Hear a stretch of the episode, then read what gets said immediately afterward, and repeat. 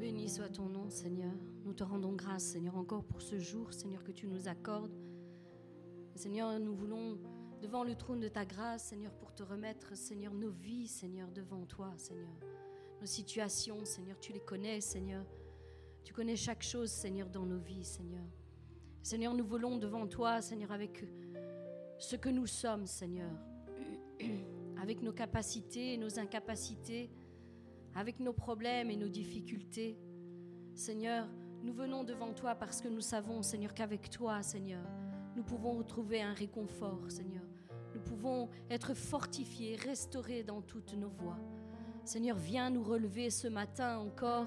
Seigneur, alors que nous te louons et t'adorons, Seigneur, viens et relève-nous, Seigneur, de là où nous sommes tombés, Seigneur. Relève-nous de nos situations difficiles, Seigneur. Relève-nous, Seigneur, de tout ce qui vient, Seigneur, empêcher, Seigneur, que notre destinée puisse s'accomplir. Père, nous te remettons encore toutes choses entre tes mains ce matin. Seigneur, guide-nous par ton esprit en toutes choses, au nom de Jésus-Christ. Amen.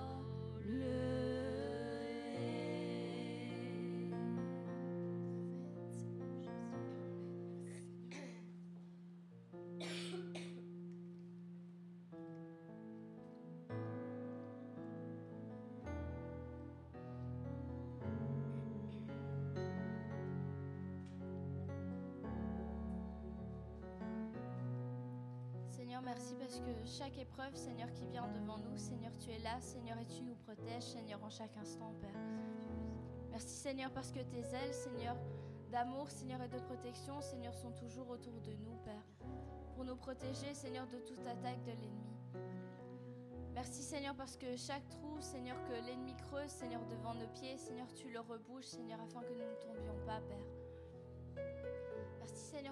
Ces choses, Seigneur, que tu fais pour nous, Seigneur, que nous ne sommes pas conscients, Père. Merci, Seigneur, parce que tu travailles, Seigneur, chaque jour, Seigneur, en notre faveur, Seigneur. Parce que nous avons décidé, Seigneur, de, de te donner notre vie, Père.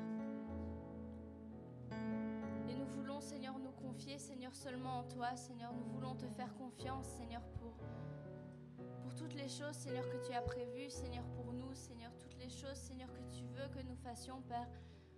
Nous te faisons confiance, Seigneur, parce que nous savons, Seigneur, que tu nous as déjà équipés, Seigneur, pour accomplir ces choses, Père. Merci, Seigneur, parce que même si nous ne sommes pas conscients, Seigneur, de certaines choses, Seigneur, elles sont déjà en nous, Père. Et merci, Seigneur, parce que tu es toujours, Seigneur, à nos côtés, Seigneur, quand les mers, Seigneur, se déchaînent contre nous, Père. Et tu nous dis, Seigneur, tu nous dis pas, Seigneur, que la mer sera calme, Seigneur, mais tu nous dis, Seigneur, que s'agitera, Seigneur, mais que tu seras à nos côtés, Seigneur, et tu la calmeras, Père.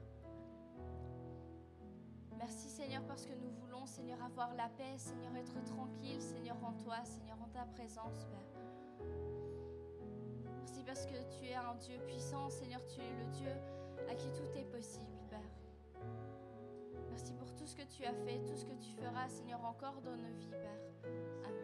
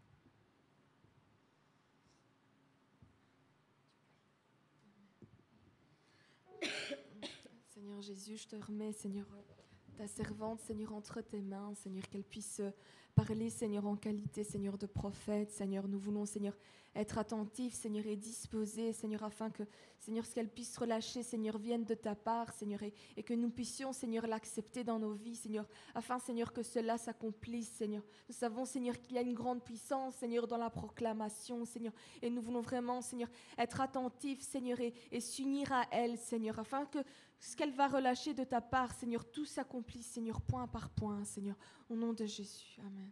Amen. Amen. Amen. Alors, comme plusieurs le savent déjà, tout d'abord, je m'excuse pour ma voix qui, elle prend des vacances. bon, mais de toute façon, j'essayerai de me faire entendre. Je crois que ça passera quand même. Donc, je disais que pour ceux qui le savent déjà, Dieu m'avait mis à cœur de partager avec vous le psaume 91. Alors, c'est un psaume que beaucoup connaissent, mais nous allons le voir d'une façon un petit peu plus particulière aujourd'hui. vous savez qu'il n'y a rien de plus puissant que la parole de Dieu lorsqu'elle est proclamée dans nos vies et dans nos circonstances. Et cette puissance est à notre disposition jour et nuit. Elle est dans nos maisons, elle est dans nos foyers, elle est dans, nos activités de tous les jours. Elle est disponible en tout temps et à tout moment si nous faisons appel à elle. Parfois, malheureusement, nous n'arrivons pas à saisir la, euh, à véritablement la saisir pour la matérialiser dans nos vies.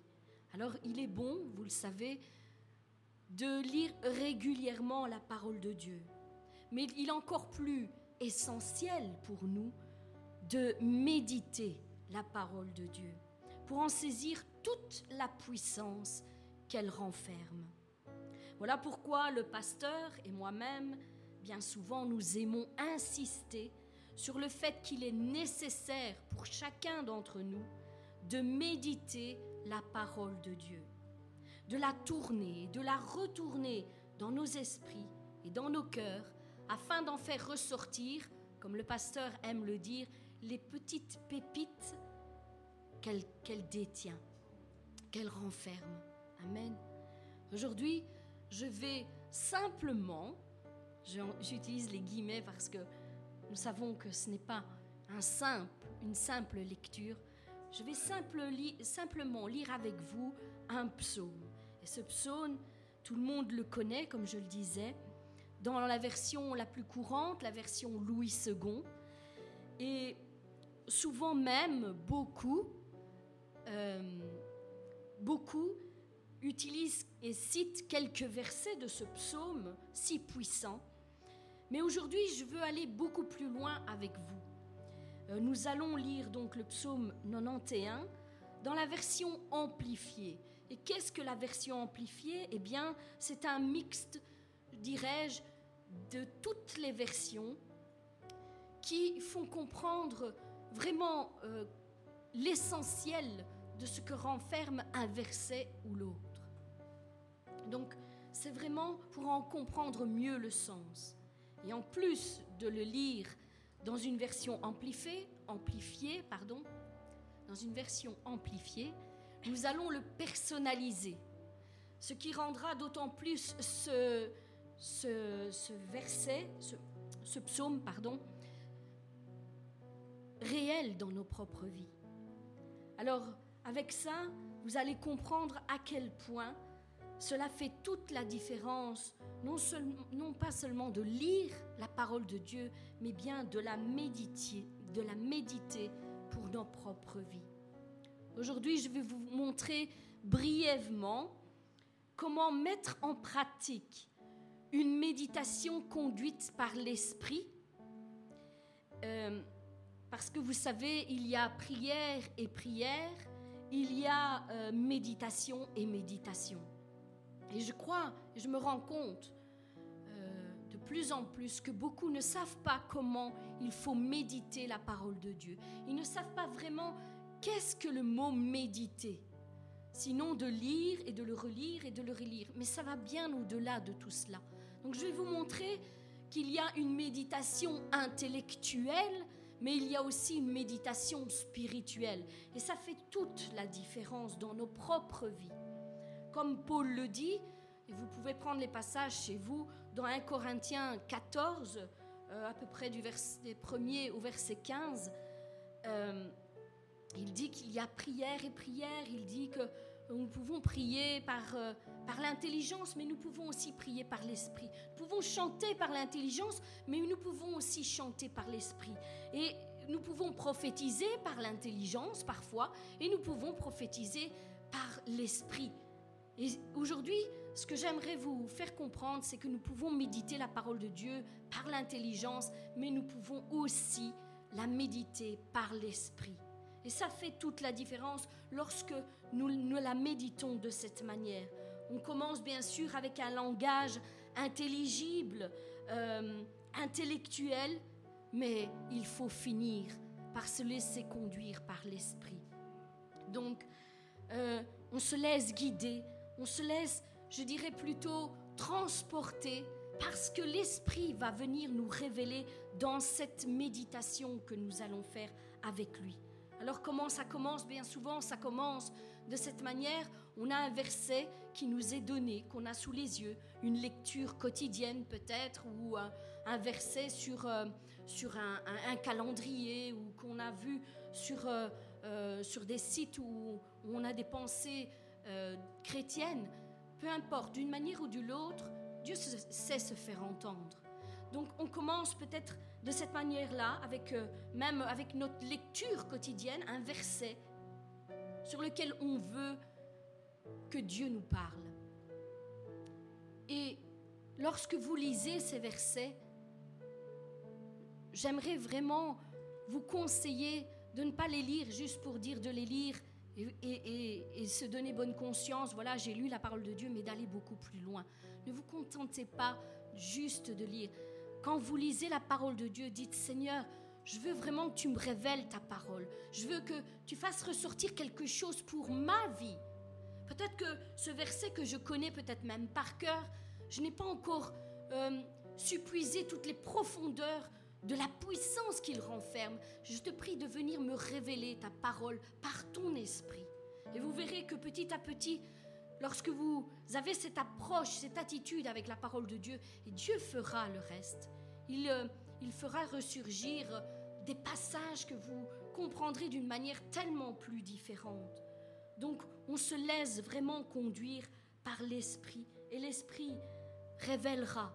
Il vous conduira d'un verset vers un autre. Lorsque vous lirez un verset, eh bien un autre viendra à votre esprit et vous suivez ce mouvement que l'Esprit vous donnera.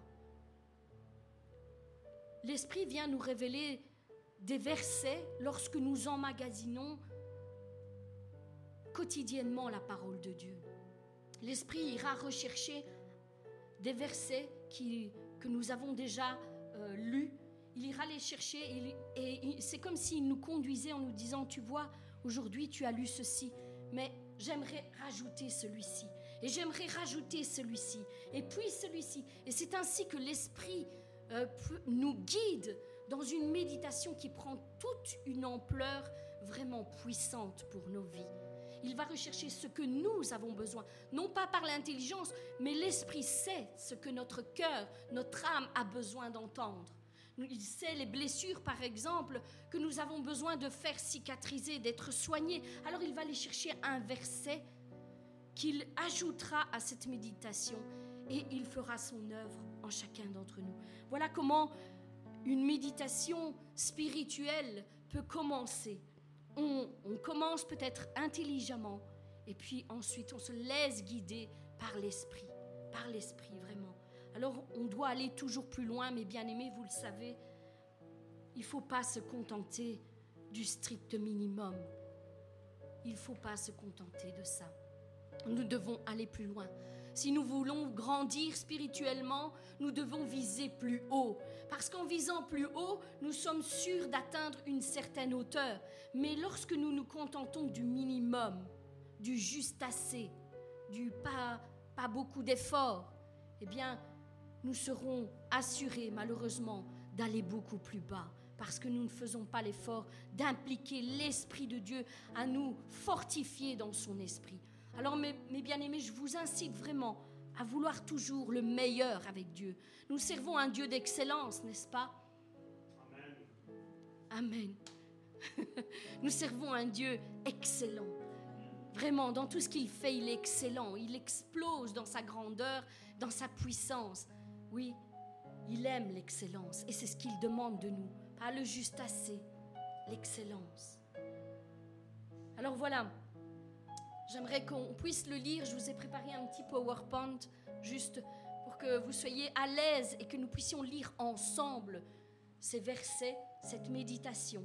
Nous allons lire le psaume 91 et bien souvent, ce titre qui est mis, c'est Nous proclamons notre confiance en Dieu. Amen. Nous proclamons ensemble notre confiance à Dieu, en Dieu. Premièrement, donc, nous allons voir que du verset 1 à 13, eh bien c'est nous qui proclamons notre confiance, notre appui dans la parole de Dieu, dans notre Dieu. Et ensuite, je vous dirai ce qu'il en est pour la suite. Et en même temps que je lirai ces passages, comme je vous l'ai annoncé au début, il y a d'autres versets qui sont venus se rajouter. Je vais vous les donner, je ne vais pas les citer, je ne vais pas les lire. Je, les, je vous les donne, libre à vous d'aller les voir, d'aller rechercher ce qu'ils peuvent renfermer et de vous laisser conduire dans votre propre méditation personnelle ensuite. Verset premier. Celui qui se met à l'abri près du Très-Haut, qui habite et qui demeure à l'abri du Très-Haut, se met sous la protection du Dieu Tout-Puissant. Il repose en lieu sûr, en toute sécurité, à l'ombre du Tout-Puissant. À l'ombre du Tout-Puissant. Mais bien aimé, juste un instant, j'aimerais ouvrir une petite parenthèse sur ce mot, à l'ombre du Tout-Puissant. Que signifie à l'ombre? Eh bien, pour se mettre à l'ombre, il faut qu'il y ait quelqu'un à côté de nous, pour que nous puissions nous mettre à l'ombre. Eh bien, c'est exactement ce que ce passage nous dit. C'est que nous reposons en lieu sûr, juste à côté de Dieu. Il est avec nous dans toutes nos circonstances. Et c'est là que nous devons nous reposer, c'est juste derrière lui, à l'ombre, à l'ombre de toute sa grandeur, à l'ombre de toute sa puissance, juste derrière nous, derrière lui. Et ne jamais oublier qu'il est avec nous.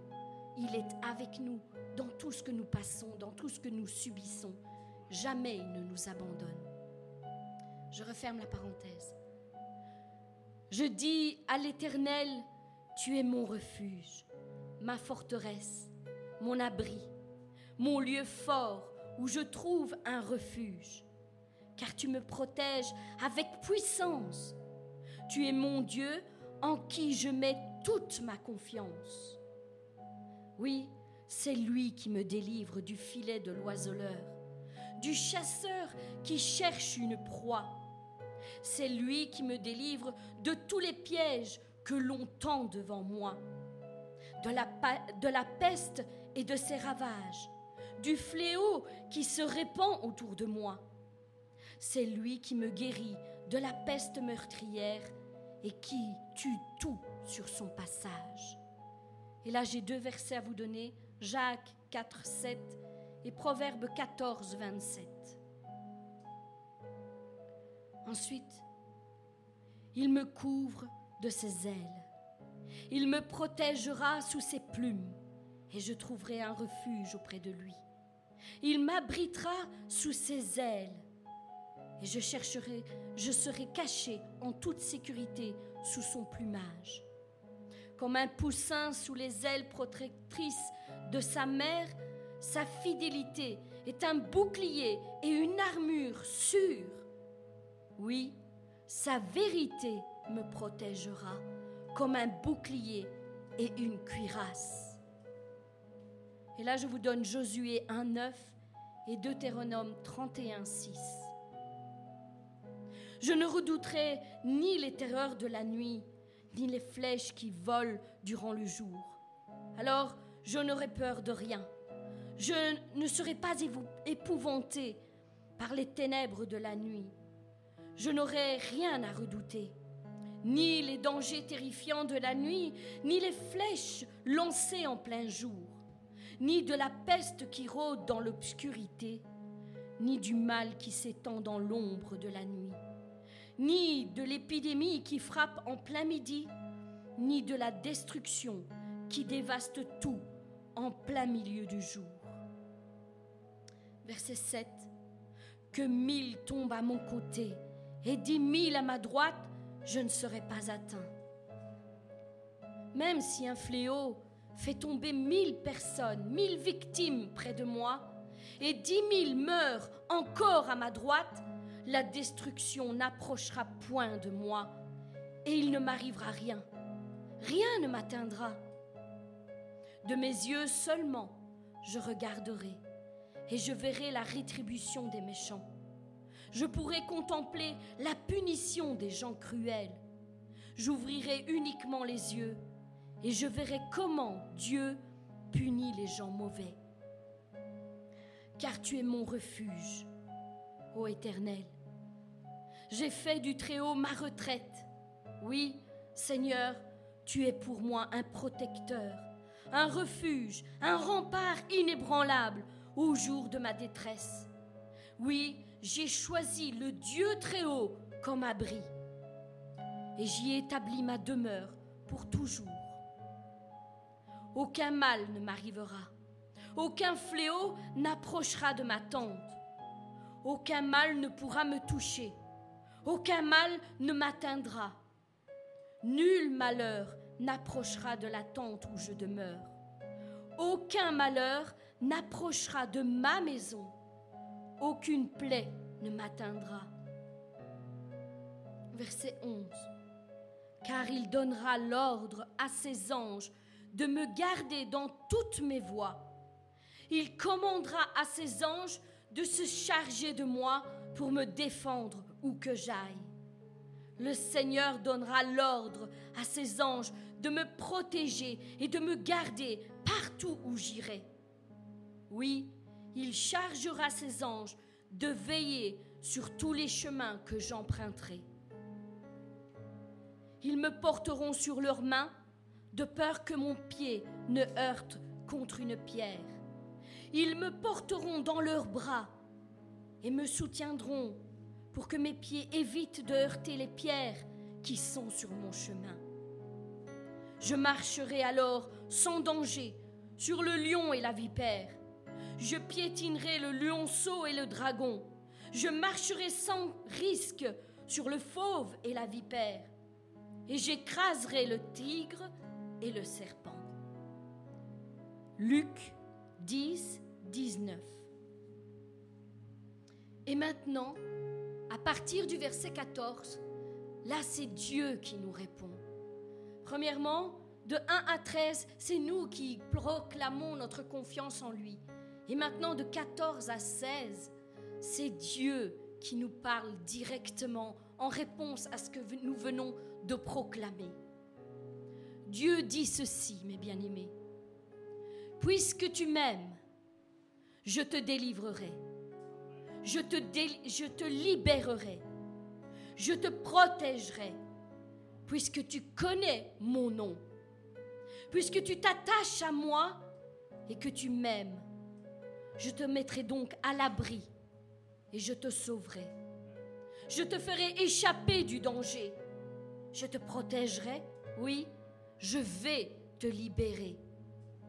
Parce que tu sais qui je suis et que tu connais mon nom. Tu feras appel à moi et je te répondrai. Et là, l'Esprit me disait en même temps, Jérémie 33, 3. Je serai avec toi dans la détresse. Je te délivrerai et je t'honorerai. Tu m'invoqueras et je te répondrai. Oui, je serai avec toi dans tes moments de détresse. Je te délivrerai et je te couvrirai de gloire. Si tu fais appel à moi en invoquant mon nom. Si tu m'appelles au secours, je te répondrai. Je serai moi-même à tes côtés dans la détresse. Je serai avec toi dans le malheur et je te délivrerai. Je te rendrai ton honneur. Je te comblerai de longs jours et je te ferai voir mon salut. Je te rassasirai de jours et je te donnerai une vie longue et belle. Je te ferai contempler ma délivrance. Je te, je te ferai voir que je suis ton sauveur. J'espère, mes bien-aimés, que cette lecture de la parole de Dieu vous a fait du bien. À moi, elle m'a fortifié même si c'est un psaume que l'on connaît très bien, mais le lire de cette manière, en le personnalisant et en se laissant conduire par l'Esprit, je suis sûre qu'il prend toute son ampleur, toute sa puissance. Je pense que ce sont des choses que nous devons mettre en pratique dans nos propres vies tous les jours, surtout quand nous sommes abattus, surtout quand le découragement vient et essaye de faire son œuvre en nous, nous devons nous plonger dans la parole de Dieu et nous devons déclarer que Dieu nous relèvera, que Dieu nous protège, que Dieu nous libérera, que Dieu fera toute son œuvre et que l'ennemi n'a plus aucune puissance. Il peut passer à côté de nous, c'est vrai, mais la parole nous dit qu'il ne nous touchera pas si nous demeurons à l'abri du Très-Haut, si nous posons le sang de Jésus-Christ sur les portes et les linteaux de nos demeures, de nos foyers, de nos familles. Il ne pourra pas nous toucher, il passera, mais nous ne mourrons point. Laissez-vous conduire, mes bien-aimés, dans la méditation spirituelle de la parole de Dieu et voyez combien l'Éternel va se révéler dans sa parole. J'espère que cette méditation vous a vraiment fait du bien. Et si c'est le cas, eh bien, je vous conseille de demeurer dans cette attitude. Si vous, si vous aussi, vous avez entendu l'Éternel vous parler à travers sa parole, à travers cette lecture, eh bien, demeurez dans cette attitude. Continuez à mettre en pratique ce que je viens de vous, de vous donner. Et vous verrez que l'Éternel continuera à vous fortifier, à vous parler au travers sa parole. Il sera alors libre de parler comme lui le veut, non pas dans une, dans une lecture précise, carrée, où nous ne débordons, débordons ni à gauche ni à droite. Hein. Voilà, c'est prémédité, c'est comme ça. Non, laissez l'Esprit libre de vous parler comme il l'entend. Il a des choses à vous dire. Il a des choses à nous dire à tous, à nous révéler toujours plus, toujours plus. Aussi haut nous, avons pu être, nous pouvons être dans notre foi chrétienne, dans notre ministère. Dieu a toujours quelque chose à nous apprendre. Restons de l'argile malléable entre ses mains. Ne nous endurcissons pas entre ses mains afin qu'il fasse toujours mieux. La méditation de la parole est souvent méprisée, souvent, beaucoup, beaucoup trop méprisée par le peuple de Dieu, alors qu'il y a une véritable puissance dans la méditation. Oui, elle a la puissance de fortifier nos âmes, de guérir nos blessures, de renforcer notre foi dans les moments où nous nous sentons faibles et de nous donner cette assurance qui monte de, nulle part que seul Dieu peut nous donner dans les moments difficiles. Elle nous donne le calme, la paix et nous conduit tout droit dans les bras du Père, mes bien-aimés. Et c'est là que nous devons demeurer, c'est à l'abri du Très-Haut. C'est là. Et parce que nous savons qu'il vit, eh bien nous sommes assurés que nous pouvons rester tranquilles même lorsque, comme nous l'avons chanté, la mer se déchaîne, la tempête euh, gronde de toutes parts, les éclairs descendent sur nos vies et viennent bousculer notre barque. Même dans ces moments-là, nous pouvons éprouver la paix. Je suis peut-être touché par quelque chose qui est venu bouleverser mes raisonnements, mes entendements, mais Dieu est avec moi. Il est avec moi dans cette barque et il ne me laissera pas chanceler. Il ne me laissera pas couler. Au contraire, il me protège. Il me garde dans ses bras, à l'abri de tout mal, comme nous l'avons lu aujourd'hui. Mais bien aimé, que Dieu puisse vraiment vous parler durant les prochains jours, à travers sa parole, que vous puissiez découvrir un nouvel aspect de d'une méditation spirituelle, quelque chose que vous n'avez pas encore expérimenté dans votre propre vie. Je prophétise sur vous que vous allez découvrir une facette de Dieu que vous n'avez pas encore, encore euh, euh, euh, vue, expérimentée dans votre vie. Que vraiment sa gloire descende sur vous, qu'elle vous, qu'elle ranime tout ce qui est mort en vous. Cette petite flamme qui est en vous ne s'éteindra pas L'Esprit de Dieu est là aujourd'hui et il parle pour dire que cette flamme ne s'éteindra pas. Même si elle fume, elle est sur le point de s'éteindre. Et bien même encore là, elle n'est pas encore éteinte.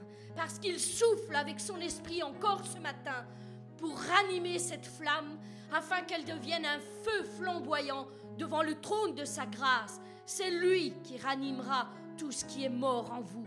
Il a encore des projets de paix, vous. Et il accomplira ce qu'il a dit, certainement. Même si ça prend du temps, ne vous découragez pas, mes bien-aimés. Les plans de Dieu ne s'effacent pas entre ses mains. Non. L'ennemi essaye de nous faire croire qu'ils ne s'accompliront pas. Il essaye de nous faire décourager pour que nous n'entrons pas dans ses plans, pour que nous perdions confiance en celui qui a parlé. Mais celui qui a parlé nous a annoncé d'avance ce qui en serait dans notre vie. Comme vous l'avez reçu ce matin dans les exhortations, eh bien, il était écrit que Dieu a parlé d'avance. Non pas pour nous décourager, mais bien pour que nous sachions que celui qui a parlé est fidèle et qu'il accomplira tout ce qu'il a dit. Pas un seul iota de sa parole ne passera à côté. Tout s'accomplira. Tout s'accomplira sur ta vie, mon frère, ma soeur. Tout. Pas un seul, une seule parole ne s'accomplira pas. L'ennemi n'a pas ce pouvoir. Il essaye de vous le faire croire, mais c'est un menteur dès le début. Celui qui est la vérité, c'est Dieu. Jésus-Christ est la vérité. Tout ce qu'il dit, il l'accomplit. Il l'accomplit. Alors ne te décourage pas, mon frère, ma soeur, parce qu'il a encore quelque chose à faire avec toi. Il n'a pas dit son dernier mot. Abrite-toi sous les ailes du Très-Haut et tu verras sa gloire. Au nom de Jésus-Christ.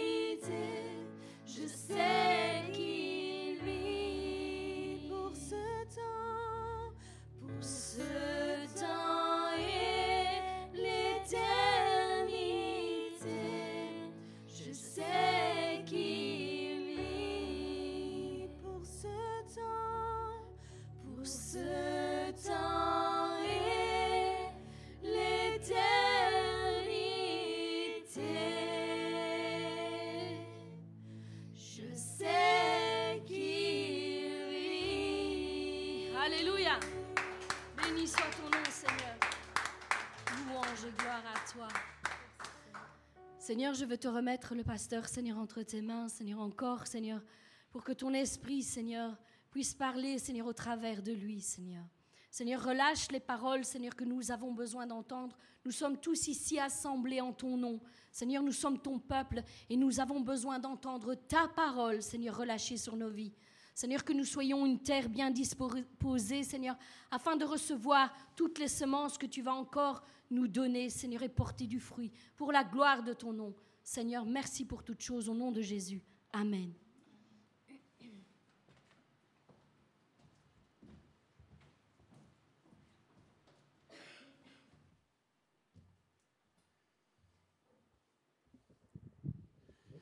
Il est vivant et il règne à jamais. Il est assis sur son trône, trône de dignité, trône de gloire, et rien ne pourra arrêter la mission de Dieu sur ta vie, mon frère, ma soeur. Les hommes et les femmes peuvent t'avoir maudit. Je vais te dire que Dieu te bénit. Et moi-même, ainsi que l'Église Le Bon Samaritain, nous vous bénissons tous les uns les autres. Amen. Et toute parole de malédiction qui a été lancée contre ta vie, contre ta famille, contre ton mariage, contre tes enfants, contre tout ce que tu as entrepris, mon frère, ma soeur, est nul et sans effet, parce que nous sommes appelés à bénir et non pas à maudire. Amen. Donc nous continuons encore notre, notre étude, je vais dire, sur le fait de retourner à la source. Ce réma qu'il y a quelques semaines que le Seigneur nous a donné et, qui est toujours, je vais dire aussi, dans, cette thématique euh, que nous avons fini l'année dernière sur la nouvelle alliance. Et pour ce faire, j'aimerais qu'on commence d'entrée de un psaume. Karine avait pris le psaume 91. Nous, nous allons prendre le psaume 90, juste avant. Au verset 14, dans la Bible du semeur, il nous est dit rassasie-nous tous les matins de ton amour. Rassasie-nous tous les matins de ton amour. Amen. Et nous crierons de joie. On voit que Dieu donne, Dieu déverse, et automatiquement ça, ça procure quelque chose en nous, ben nous crions de joie. Même si tu es dans la tempête, je sais que Dieu veut te donner la joie. Parce que quand tu es à l'ombre de ses ailes, tu es dans la joie. Parce que où que tu regardes, tu regardes, tu vois des ailes et tu dis voilà, le Seigneur est là, il m'environne de son amour. Plein d'allégresse tout au long de nos jours. On voit que cet amour de Dieu ne finira jamais. Il nous aimera avec nos qualités, avec nos défauts. Bien entendu, nos défauts, il voudra, c'est dans son but, nous façonner afin que ces défauts maintenant deviennent des points de force. Il va les, il va les transformer, il va les modeler. Ça ne nous sert à rien d'avoir toute la connaissance, mais ce qui nous sert, c'est d'être transformé à la lumière de sa connaissance. Et donc, nous avons vu que l'être humain, en, général, euh, dès que il y a un manque, dès qu'il y a un silence, dès qu'il y a un vide, l'homme n'aime pas. L'homme va commencer, on l'a vu durant ces semaines, à se construire des citernes, des citernes qui, tôt ou tard, vont laisser passer l'eau, elles ne vont pas la retenir. On voit que l'homme crée des puits, mais nous voyons que Dieu ne nous demande pas de créer des puits, Dieu ne nous demande pas de créer des citernes, parce que Dieu ne veut pas l'intervention humaine, Dieu veut l'intervention divine dans notre vie. Amen. Et on avait vu la semaine dernière que Dieu a fait une réprimande au peuple d'Israël dans Jérémie chapitre 2, verset 13 que nous allons prendre ici, qui nous dit, car mon peuple a commis un double mal. Il m'a abandonné. Moi, la source d'eau vive et il s'est creusé des citernes, des citernes fendues et qui ne retiennent pas l'eau. Dieu parle de deux mots que son peuple a commis. S'éloigner de lui. lui qui est cette source, lui qui est tout ce que toi et moi nous avons besoin. Vous savez, j'essaie de toutes mes forces de, de contenter mon épouse, je veux dire avec l'amour, avec la présence, mais j'arriverai jamais à faire ce que Dieu le Père, lui, sait faire dans sa vie. Et la même chose avec mes enfants. Et la même chose avec vous. Malgré que je vous aime, et je ne dis pas que je vous aime parce que le message qui va suivre va être dur. Non, non, non, je vous aime sincèrement. Le message va être aujourd'hui un baume pour vous, encore une fois, mon frère, ma soeur. Amen. Mais je n'arriverai jamais à vous aimer euh, comme lui nous aime. Et nous tous, nous serons jamais nous aimer les uns les autres comme lui nous aime. On n'arrivera jamais. Mais ce qui nous importe, c'est que nous recevions cet amour de Dieu, mais que ce que moi je sais donner, je le donne. Je ne retienne rien. Que je sois une source. Regarde ton frère ou ta sœur qui est à côté de toi et dis-lui que je puisse être pour toi une source. Que je puisse t'abreuver.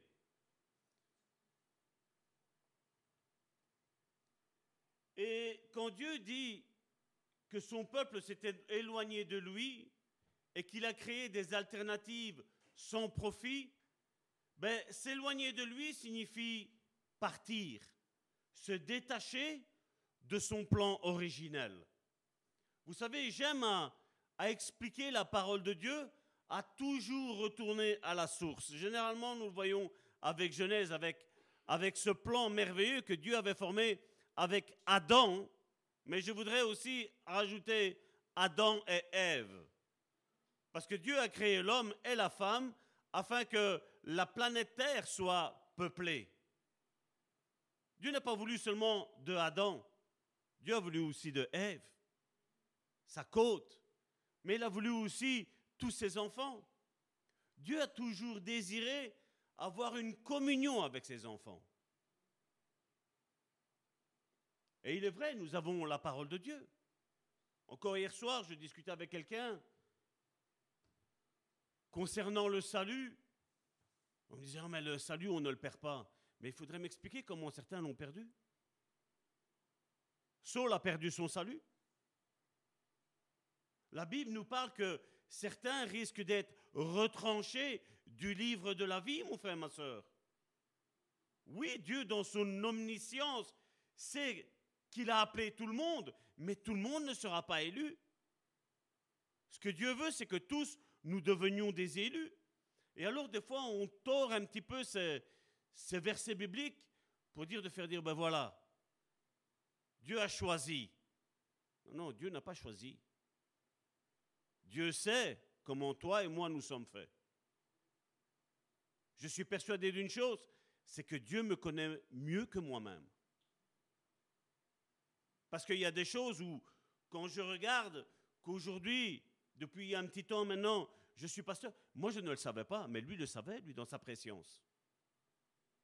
Et bien souvent, Dieu a mis des choses dans, son peuple, mais malheureusement, voilà, avec les enseignements humains, qui ne sont pas des enseignements divins, ben certains ne sont pas rentrés dans leur mission, dans leur appel.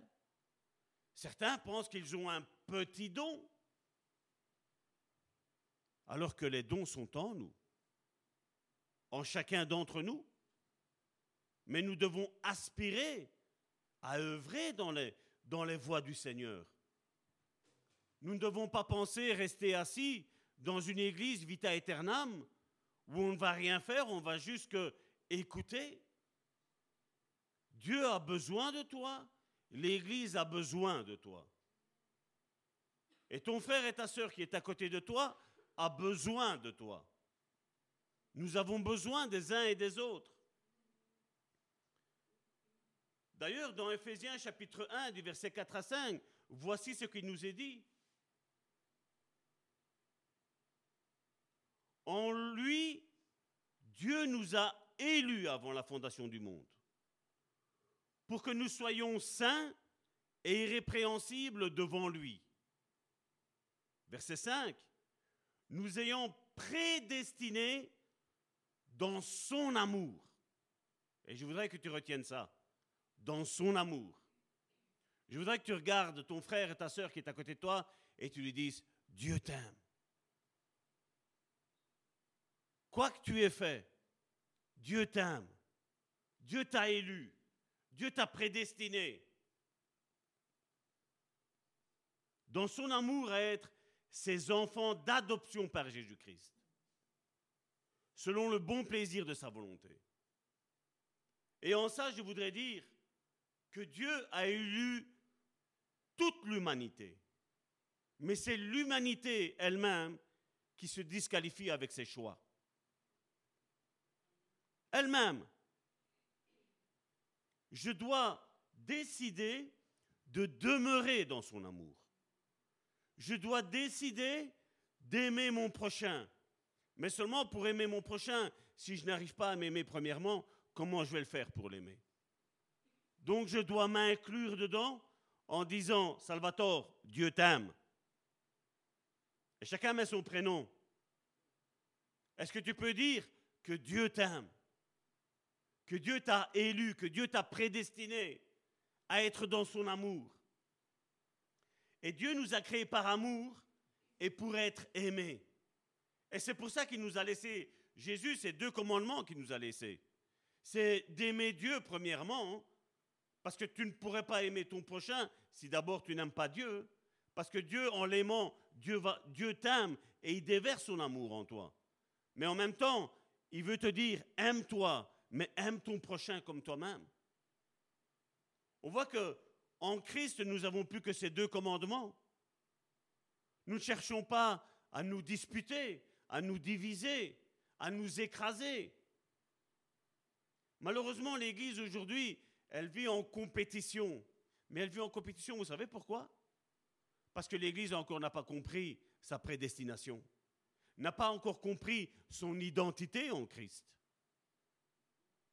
Et il est temps de la retrouver, cette identité. Parce que quand tu retrouveras ton identité en Christ, mon frère, ma soeur, tu verras que ton frère et ta soeur qui est assis à côté de toi n'est pas en compétition avec toi. Mais au contraire, je suis là pour t'aider et tu es là pour m'aider. Nous sommes là pour nous entraider. Pour l'avancement non pas de l'Église le bon samaritain, mais pour l'avancement du royaume de Dieu. Et donc Dieu nous a créés par amour pour être aimés, de sorte que la seule source de notre joie complète et de notre, de satisfaction, de notre satisfaction, excusez-moi, ne soit qu'en lui et qu'au travers de mes frères et mes sœurs. C'est le but pour lequel Dieu nous a créés. Depuis le commencement, Dieu veut l'Église. L'Église ne pouvait pas exister en tant que telle tant que Christ ne venait pas, tant que Christ ne mourait pas, tant que Christ ne ressuscitait pas, mais aussi tant que le Saint-Esprit ne descende pas. Parce que, comme je vous le disais récemment, Dieu a accompli sa mission, son ministère, je vais dire, dans l'Ancien Testament. Mais on voit que Jésus était là. L'ange de l'Éternel, c'était lui. C'était Jésus. Mais on voit aussi que l'Esprit était là. Il venait sur les sacrificateurs. Il venait sur les prophètes. Et nous sommes rois et prophètes sous la nouvelle alliance.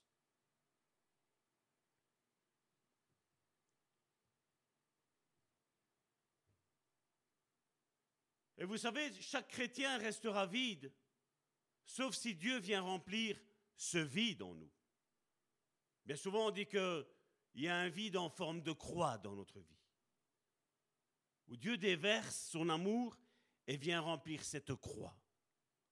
Cette croix qui, comme on dit, c'est notre amour vertical de Dieu vers nous et nous vers Dieu, mais aussi l'amour horizontal de moi vers moi, mais de moi vers toi aussi.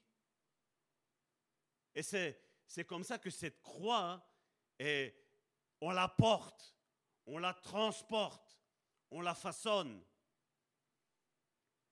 Quand on regarde dans le contexte, c'est le psaume chapitre 16 au verset 11 dans la version Louis II. C'est un psaume de David. Et vous savez, Karine tantôt a parlé que nous devons méditer la parole de Dieu. Et vous savez, la Bible nous dit que la lettre, elle tue, mais l'esprit, lui, vivifie. Et regardez que, à un moment donné de sa vie, David écrit ce merveilleux psaume aussi. Tous les psaumes sont merveilleux pour moi. Regardez ce qu'il dit. C'est David qui l'écrit. Tu me feras connaître le sentier de la vie. Retenez ça, le sentier de la vie. Et puis ensuite, il dit, il y a d'abondantes joies devant ta face. Et ensuite, il dit, des délices éternelles à ta droite. David a écrit ça pour sa propre vie. Qu'est-ce qu'il vivait exactement On ne le sait pas. Mais seulement regardez que c'est un psaume messianique. Parce que le psalmiste demande à Dieu de lui montrer le chemin de la vie. Qui est-ce qui a dit je suis le chemin, la vérité et la vie? Regardez que dans sa souffrance, mon frère, ma soeur, il était en train de prophétiser ce que Jésus était. Et il dit, tu me feras connaître le sentier de la vie. Mais s'il dit, tu me feras connaître le sentier de la vie, si on parle de vie, c'est que David se sentait mort. Mais s'il parle de vie concernant Jésus, c'est que Jésus a dû traverser la mort et reprendre vie, n'est-ce pas? Et il dit, tu me feras connaître le sentier de la vie. Parce que Jésus, oui, Jésus est mort. Pendant trois jours, il est resté même dans le séjour des morts. Il a été cherché et il a emmené tous les captifs de l'ancienne alliance et il les a fait ressortir de cette ancienne alliance. Il a été prêché aux esprits qui étaient morts. Mais ce n'est pas fini. Il nous a même dit qu'il est, qu'il est tombé dans le péché. Lui, le juste, il est tombé dans le péché. Dieu a fait retomber les péchés de l'humanité, les tiens, les miens, les nôtres, tous ceux de l'Ancien Testament, il les a fait retomber sur Jésus. Et on le sait qu'à un moment donné, Dieu s'est séparé se séparer de Jésus. Et il est étonnant que Jésus, à l'instant même où Dieu le Père a détourné de ses regards Jésus, Jésus a senti qu'il y avait quelque chose qui s'est passé. Jésus a senti qu'il y avait quelque chose qui lui manquait. Il a senti que la source d'eau vive s'était coupée de lui. Il est étonnant de voir des chrétiens que ça ne leur fait ni chaud ni froid de ne plus prier, de ne plus méditer la parole de Dieu, de ne plus se réunir entre frères et sœurs. Mais Jésus, ces fractions de secondes qu'il y a eu là, a senti la souffrance. Père, Père, pourquoi tu m'as abandonné? Il était Dieu. Il savait ce qui allait se passer à partir du moment où il allait se charger des péchés de l'humanité. Il savait que Salvatore allait pécher un jour et que à cause de ça, Dieu allait devoir se détourner de Jésus à cause de mes péchés à moi, Salvatore. Et chacun peut mettre son prénom s'il le désire.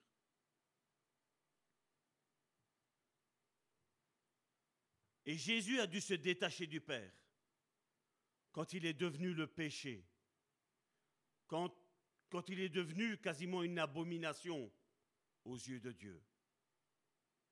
Mais on voit la grâce de Dieu. Pendant ces trois jours, il a été coupé de Dieu le Père. Mais quand il a ressuscité, il est ressuscité plein de force, plein de puissance. Et c'est ce que 2 Corinthiens chapitre 5, verset 21 nous dit dans la version 8 second. Celui qui n'a point connu le péché, il l'a fait devenir péché pour nous. Afin que nous devenions en lui justice de Dieu. Aucun être humain ne peut dire, voilà, moi je n'ai pas eu besoin du sacrifice de Jésus. Tout être humain a eu besoin du sacrifice de Jésus. Nous avons tous au moins menti une seule fois. Nous avons tous au moins volé une seule fois. Nous avons tous au moins convoité une seule fois. Nous avons tous eu au moins de mauvaises pensées une seule fois. Ce pas, pas vrai? Et à cause de ça, Jésus a dû mourir. Mais il nous dit aussi dans ce psaume qu'en sa présence, il y a une abondance de joie, mon frère, ma soeur. C'est cette deuxième partie du verset, du verset du psaume 16, verset 11. Il y a d'abondantes joie devant ta face. Mais regardez ce que Jean, chapitre 16, du verset 23 à 24, il nous est dit.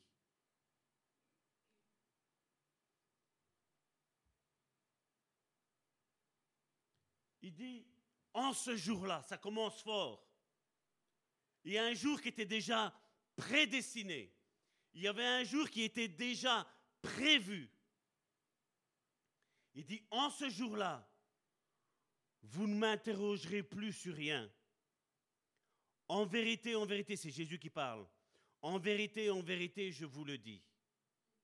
Ce que vous demanderez au Père, il vous le donnera en mon nom. Jusqu'à présent, vous n'avez rien demandé en mon nom. Demandez et vous recevrez. Et qu'est-ce qu'il dit? Afin que votre joie soit parfaite. Afin que ta joie soit complète. Il n'y a rien de plus beau, comme je le dis toujours, quand on est en relation d'aide, et des fois nous voyons, nous commençons la relation d'aide avec des frères et des sœurs qui sont en pleurs, qui sont en tristesse, qui sont en deuil, qui sont enchaînés. Mais quand on finit la relation d'aide après une heure, deux heures, les voir pleins de joie, Karine et moi, nous sommes dans la joie, mon frère, ma soeur. Quand nous voyons que nos frères et nos sœurs en Christ reprennent vie, ressuscitent, mon frère, ma soeur, ils reprennent espoir dans les promesses que Dieu leur a faites, il n'y a pas plus heureux que Karine et Salvatore. Nous sommes heureux de voir les autres qui soient heureux. Nous, on peut souffrir, mais on dit Seigneur, je te remercie parce que eux ne souffrent plus. Il n'y a plus que nous qui souffrons. Amen. Et quand il dit en ce jour-là, ben, il parle du jour de sa résurrection. Jésus savait qu'il allait mourir, mais Jésus savait aussi qu'il allait ressusciter. Il connaissait le plan parfait de Dieu. C'est nous les chrétiens que nous ne savons pas. On nous a peut-être fait des promesses où on nous a dit, viens au Seigneur Jésus et tu vas voir, toute ta vie va être comblée. Mais avant qu'elle ne soit comblée, mon frère, ma soeur, il y aura toutes les souffrances. On aime dire, moi je m'identifie à Moïse, moi je m'identifie à Joseph, moi je m'identifie à David.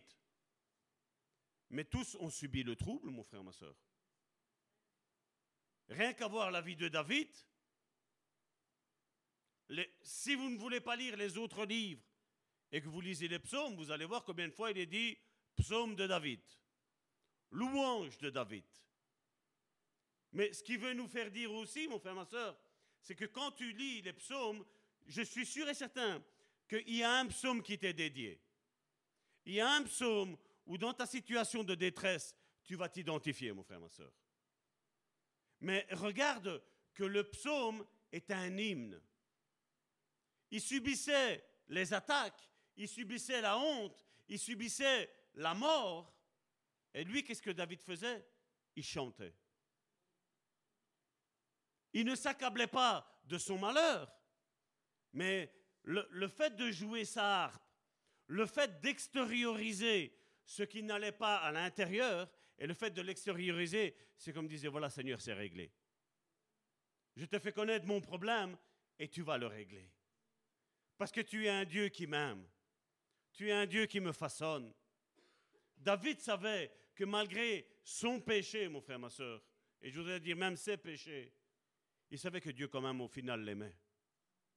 Il savait, il avait cette certitude-là que de sa maison, il allait avoir un héritier qui allait siéger sur le trône de Dieu et qu'il allait durer éternellement. Il savait que au travers le monde, il y aurait des fils et des filles de David, de la descendance de David. Et donc ce jour-là est le jour de la résurrection, le jour de la nouvelle naissance, où toi et moi nous avons dit, oui Seigneur, viens habiter dans ma vie. Mais non seulement nous avons dit, oui, viens habiter dans ma vie, mais où on a dit, Seigneur, connais mon cœur et transforme mon cœur. Sonde mon cœur. Tire ce cœur de pierre que j'avais et mets ce cœur de chair qui t'est cher, Seigneur. Maintenant, grâce auquel, à travers la nouvelle naissance, nous sommes fils et filles de Dieu. Nous sommes de la même identité que David. Nous sommes de la même identité qu'Abraham. Nous sommes de la même identité que Jésus. Ça, c'est la nouvelle alliance. Ça, c'est retourner à la source de toutes nos ressources, mon frère, ma soeur. Et il nous était dit de demander afin de recevoir, afin que notre joie, elle soit complète, elle soit parfaite. Parce que bien souvent, nous pouvons dire que nous avons la joie. Et on le voit hein, quand on le chante. Je suis dans la joie. Et on fait la tête de la cafetière. On est triste. On pense aux problèmes qu'on a. Mon frère, ma soeur, les problèmes que toi et moi nous avons aujourd'hui, vont servir la gloire de Dieu, mon frère, ma soeur. Ça va servir de témoignage en disant, voilà, je pensais que ma vie était perdue. Mais Dieu a transformé le mal en bien. J'étais éprouvé par la maladie, mais Dieu a transformé la maladie en guérison et en témoignage. Ne voyons pas, je vais dire, tout ce qui nous arrive, mon frère, ma soeur, comme une oppression de l'ennemi. Voyons quelque chose qui est permis par Dieu pour la gloire de Dieu, pour un témoignage, pour démontrer que en ce jour-là, quand Jésus est ressuscité, la mort a été vaincue, la maladie a été vaincue, le péché a été anéanti, l'iniquité a été effacée, la transgression a été effacée aussi, mon frère, ma soeur. Une des questions qu'on pourrait se poser, c'est, mais qu'est-ce que le péché a fait? Pourquoi un homme a-t-il dû mourir pour que le péché n'ait plus d'efficacité? Eh bien, le péché, c'est, il a perverti le plan de Dieu, le plan initial de Dieu pour l'humanité. Dieu n'a pas voulu juste régner lui tout seul. Dieu a voulu, en créant Adam et Ève, que toute l'humanité règne. C'est ce, que Dieu a dit à Adam. Voici, je te donne tout. Vous imaginez que Dieu a donné l'autorité à l'homme d'appeler le dauphin le dauphin, d'appeler le dinosaure le dinosaure. Dieu l'a dit, voilà, je te laisse libre de choisir. Et je serai en accord avec toi. Demande et reçois. C'est le plan initial de Dieu. Et donc le péché a perverti les plans de Dieu, corrompu notre caractère en nous détachant de la paternité, que Dieu est notre Père, et en nous faisant perdre la trace de notre véritable identité. On le voit combien ils ne savent plus qui ils sont. Combien disent, oui, nous sommes fils et filles de Dieu. Mais tant que tu n'as pas la révélation, mon frère, ma soeur, il n'y a rien qui va se passer. Ça va être des paroles qui vont sortir de ta bouche et qui vont tomber par terre. Mais quand tu as la révélation, tu vois le problème et tu commences à jouer un instrument. Ici, nous avons le piano. Tu commences à jouer ton piano. Ou tu commences, je veux dire, si on ne sait pas jouer le piano ou un autre instrument, mais tu commences à chanter. Tu commences à louer Dieu. Tu commences à, à déclarer que Dieu est sur son trône et qu'il règne sur ta vie. Tu commences à déclarer la parole de Dieu, comme Karine tantôt l'a dit, nous sommes à l'ombre de ses ailes. Et il n'y a rien qui peut t'atteindre. Les épreuves nous sont là pour nous forger, mon frère, ma soeur, pour nous faire comprendre que Dieu est avec nous. Est-ce que tu n'as jamais obtenu de victoire? Je crois que chacun d'entre nous, nous avons obtenu des victoires, c'est pas vrai? Est-ce que ça a été grâce à notre bravoure? Non. Est-ce que c'est parce que nous avons jeûné? Non. Ça t'est jamais arrivé de jeûner, de ne pas avoir la réponse? Oui. Oui.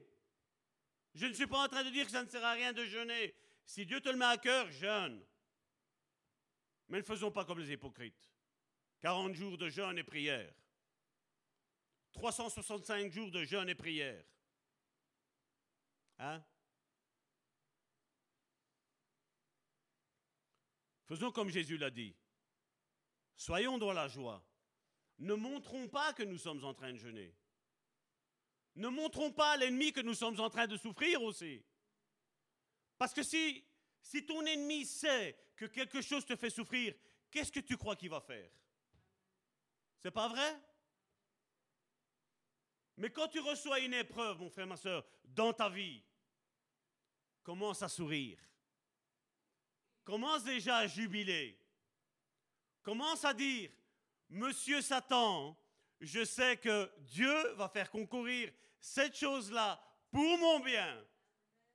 Et je te promets, Monsieur Satan, que quand je vais sortir de cette épreuve, je vais le témoigner devant tout le monde. Que j'ai gagné grâce à Jésus. Tu crois quoi que l'ennemi va encore essayer de t'attaquer? Mais s'il t'attaque, et si tu gagnes et tu ne dis rien, il dit c'est pas grave, je vais encore essayer. Mais si à partir du moment où tu déclares, je vais commencer à confesser que j'ai eu la victoire sur cette épreuve-là, parce que non seulement ça va me faire du bien de d'évacuer, de me rappeler, de me remémorer que j'ai eu la victoire, mais ça va aider mon frère et ma sœur. Je vais le prouver par mon témoignage que s'il l'a fait avec moi, il le fera avec mon frère et avec ma sœur aussi. Dieu ne nous envoie pas les épreuves ou ne permet pas les épreuves pour que nous soyons morts, parce qu'il a vaincu la mort. Mais il veut que tu vis, mon frère, ma soeur. Il veut que ta joie soit complète. Et en fait, ceux qui, n'ont pas euh, leur identité en Christ, même si on peut la proclamer, comme je dis avec la bouche, mais si le cœur ne le réalise pas, mon frère, ma soeur, ça ne sert à rien de déclarer que nous sommes ci, que nous sommes là, si le cœur ne le comprend pas, il ne le réalise pas. Parce que quand tu as une véritable identité, tu as compris quelle est ton identité. Ben, je ne suis pas en compétition avec ma femme, je ne suis pas en compétition avec vous, je suis en compétition avec personne. Peu m'importe si l'autre prospère ou il ne prospère pas, peu m'importe. Parce que je sais ce que Dieu va faire avec moi. Et moi, en tant que pasteur, je sais ce que Dieu va faire avec vous. Et Dieu veut vous mener à la victoire, mon frère, ma soeur. Mais seulement ce n'est pas en restant assis que nous aurons la victoire.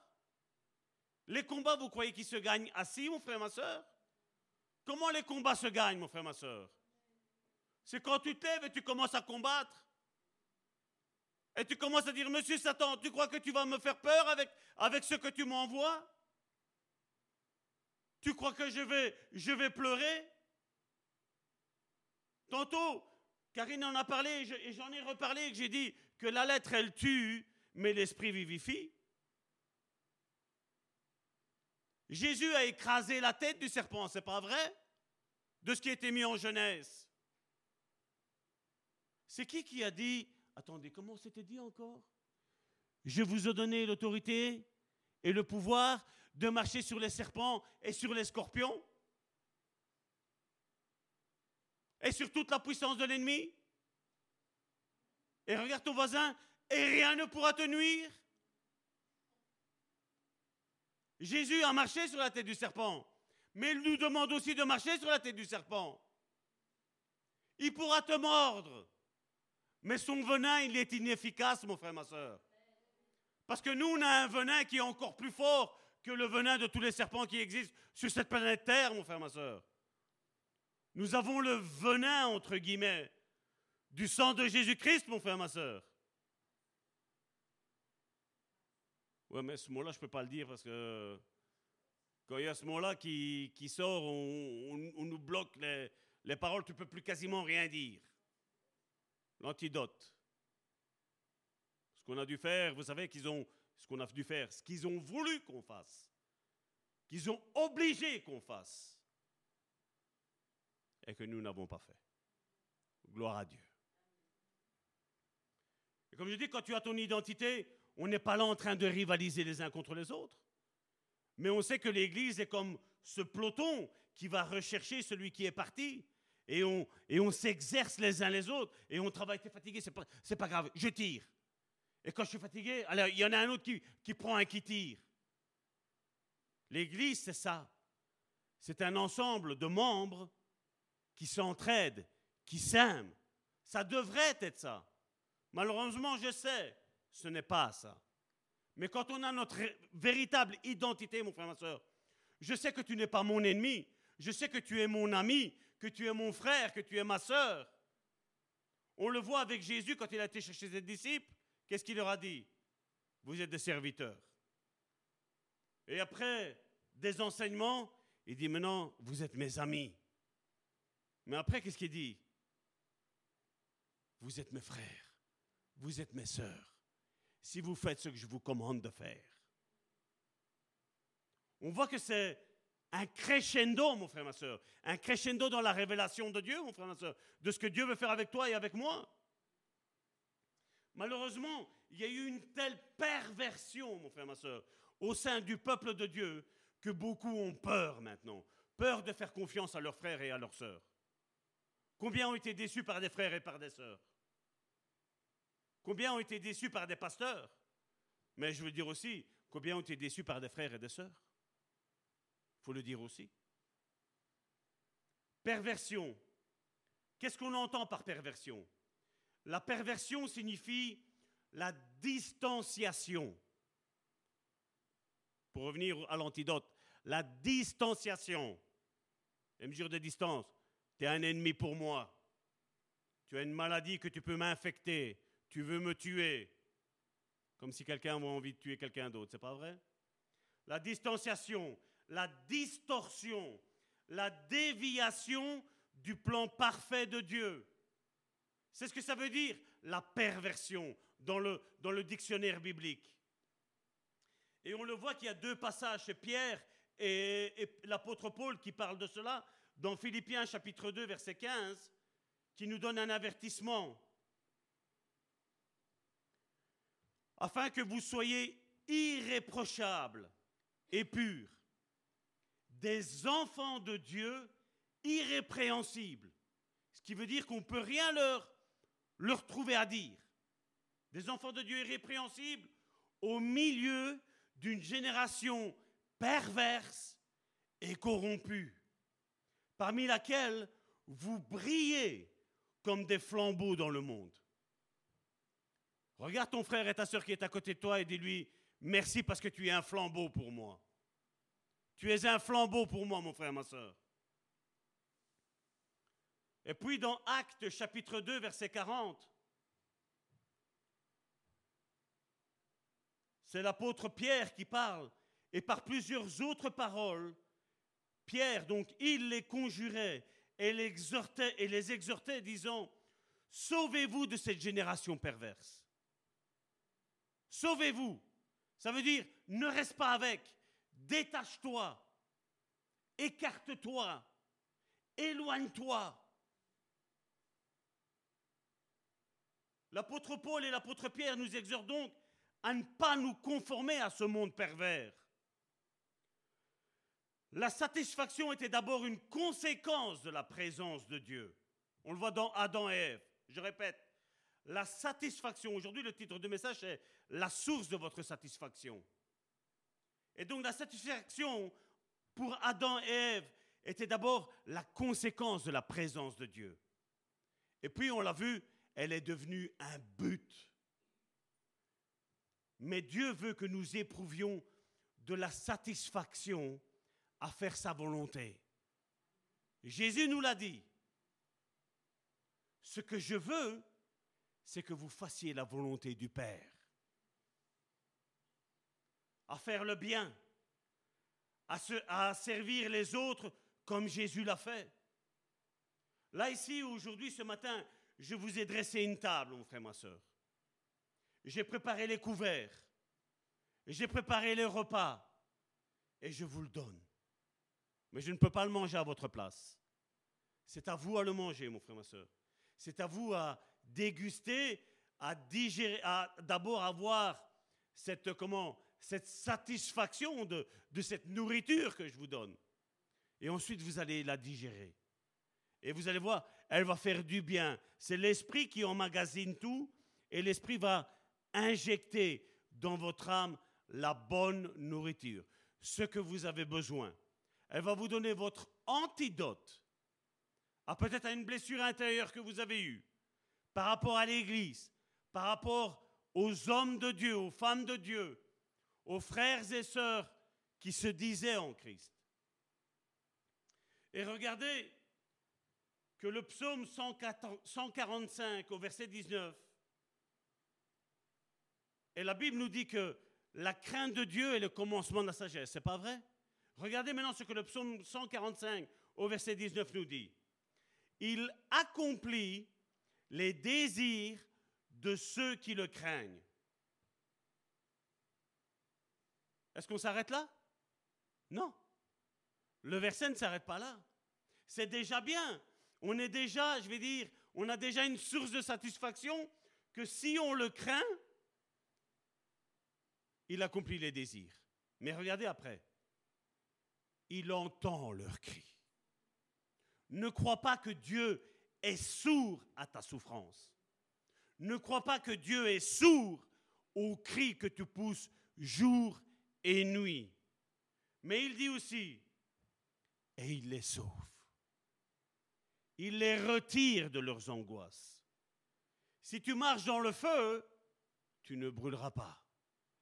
Si tu es submergé par les eaux, tu ne couleras pas.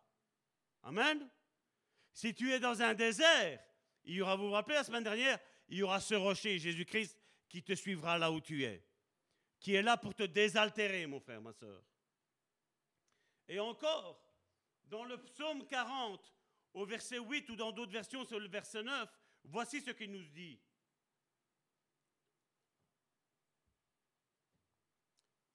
C'est encore un psaume de David et il dit, je veux faire ta volonté, mon Dieu.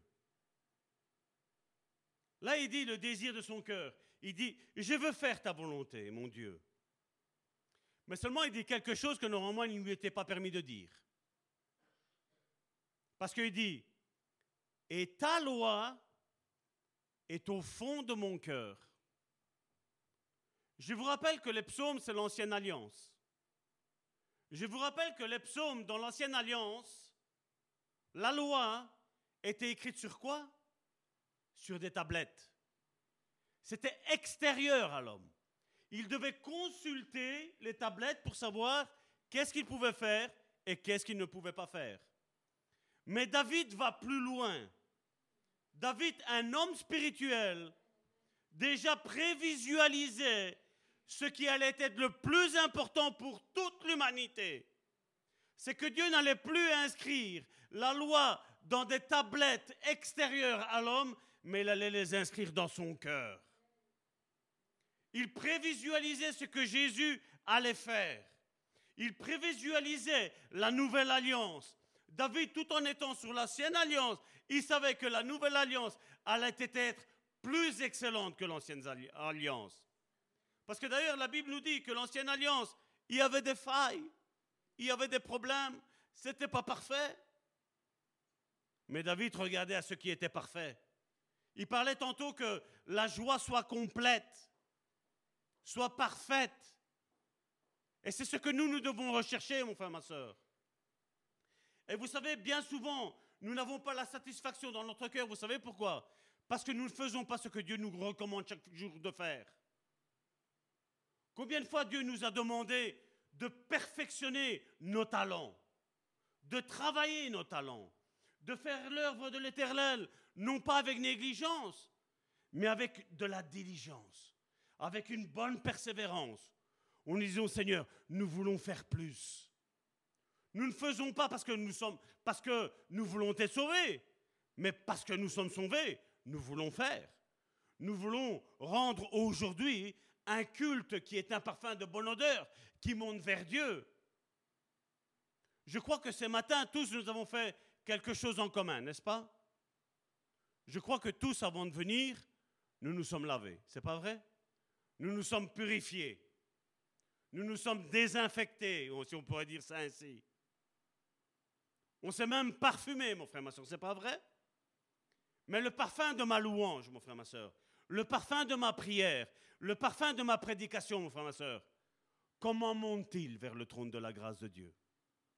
Est-ce que c'est un parfum de bonne odeur? Ou est-ce que j'ai loué avec de l'amertume dans le cœur? Ce n'est pas la bonne attitude, mon frère, ma soeur. Je vous l'ai dit, les, les, psaumes sont les hymnes. Et David et, tant d'autres, Moïse, Asaph, on passait tous par des moments durs. Et c'est pour ça que quand nous avons fait cette étude sur la guérison intérieure, mon frère, ma soeur, ben j'ai dit, lisez les psaumes parce que ça va vous aider à guérir intérieurement. Tu vas t'y retrouver, mon frère, ma soeur. Et tu verras une chose, c'est que tous ont été guéris intérieurement, mais je vais te dire aussi une chose, c'est que tous ont été guéris extérieurement. Et je vais te dire aussi une chose, c'est que tous ont obtenu leur victoire. Tous ont obtenu les promesses que Dieu leur avait faites.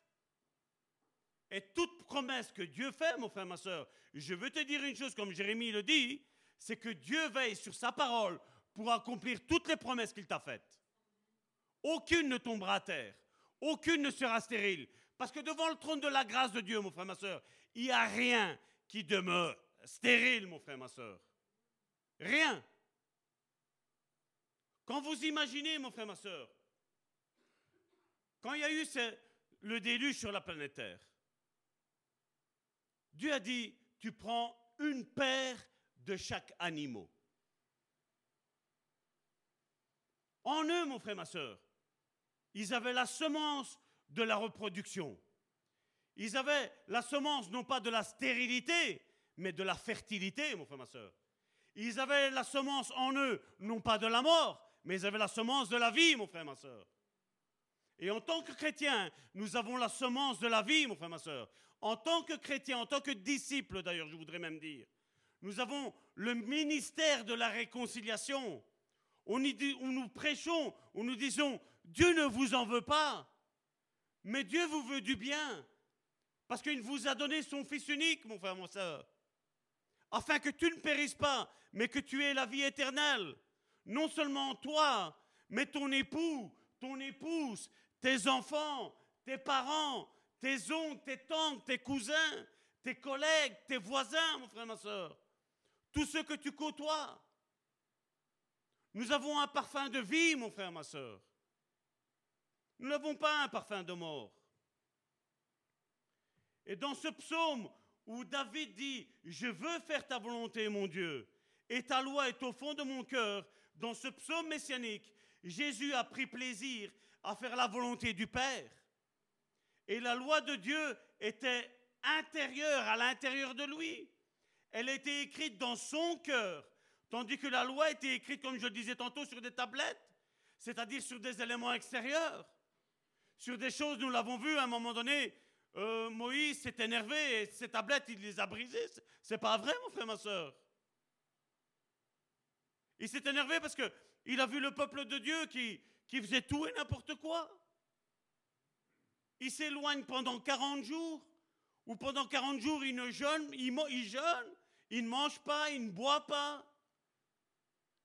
Charnellement parlant, mais il boit et il mange spirituellement la présence de Dieu. Il n'avait pas besoin de manger, il n'avait plus besoin de nourrir son corps, parce que son esprit est en train de nourrir, l'esprit de Dieu est en train de nourrir son esprit.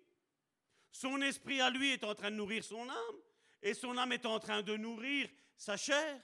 Et c'est pour ça que Jésus a dit, l'homme ne vivra pas seulement de pain, mais de toute parole qui procède de la bouche de l'Éternel. Parce que quand Dieu parle, il te donne la vie, il ne te donne pas la mort. Quand Dieu parle, il te donne la bénédiction, il ne te donne pas la malédiction, mon frère, ma soeur. Et d'ailleurs, Jésus l'a dit aux pharisiens dans Matthieu chapitre 23 du verset 25 à 26. Regardez ce que Jésus a fait comme réprimande, je vais dire au peuple de, au peuple de Dieu normalement, aux Juifs. Malheur à vous, scribes et pharisiens, hypocrites, parce que vous nettoyez le dehors de la coupe et du plat, et qu'au-dedans, ils sont pleins de rapines et d'intempérance. Au verset 26, qu'est-ce qu'il leur dit? Pharisiens aveugles, nettoie premièrement l'intérieur de la coupe et du plat, afin que l'extérieur aussi devienne net. La religion nettoie en surface, mon frère, ma soeur. Mais la relation avec Dieu nettoie d'abord en profondeur, mon frère, ma soeur.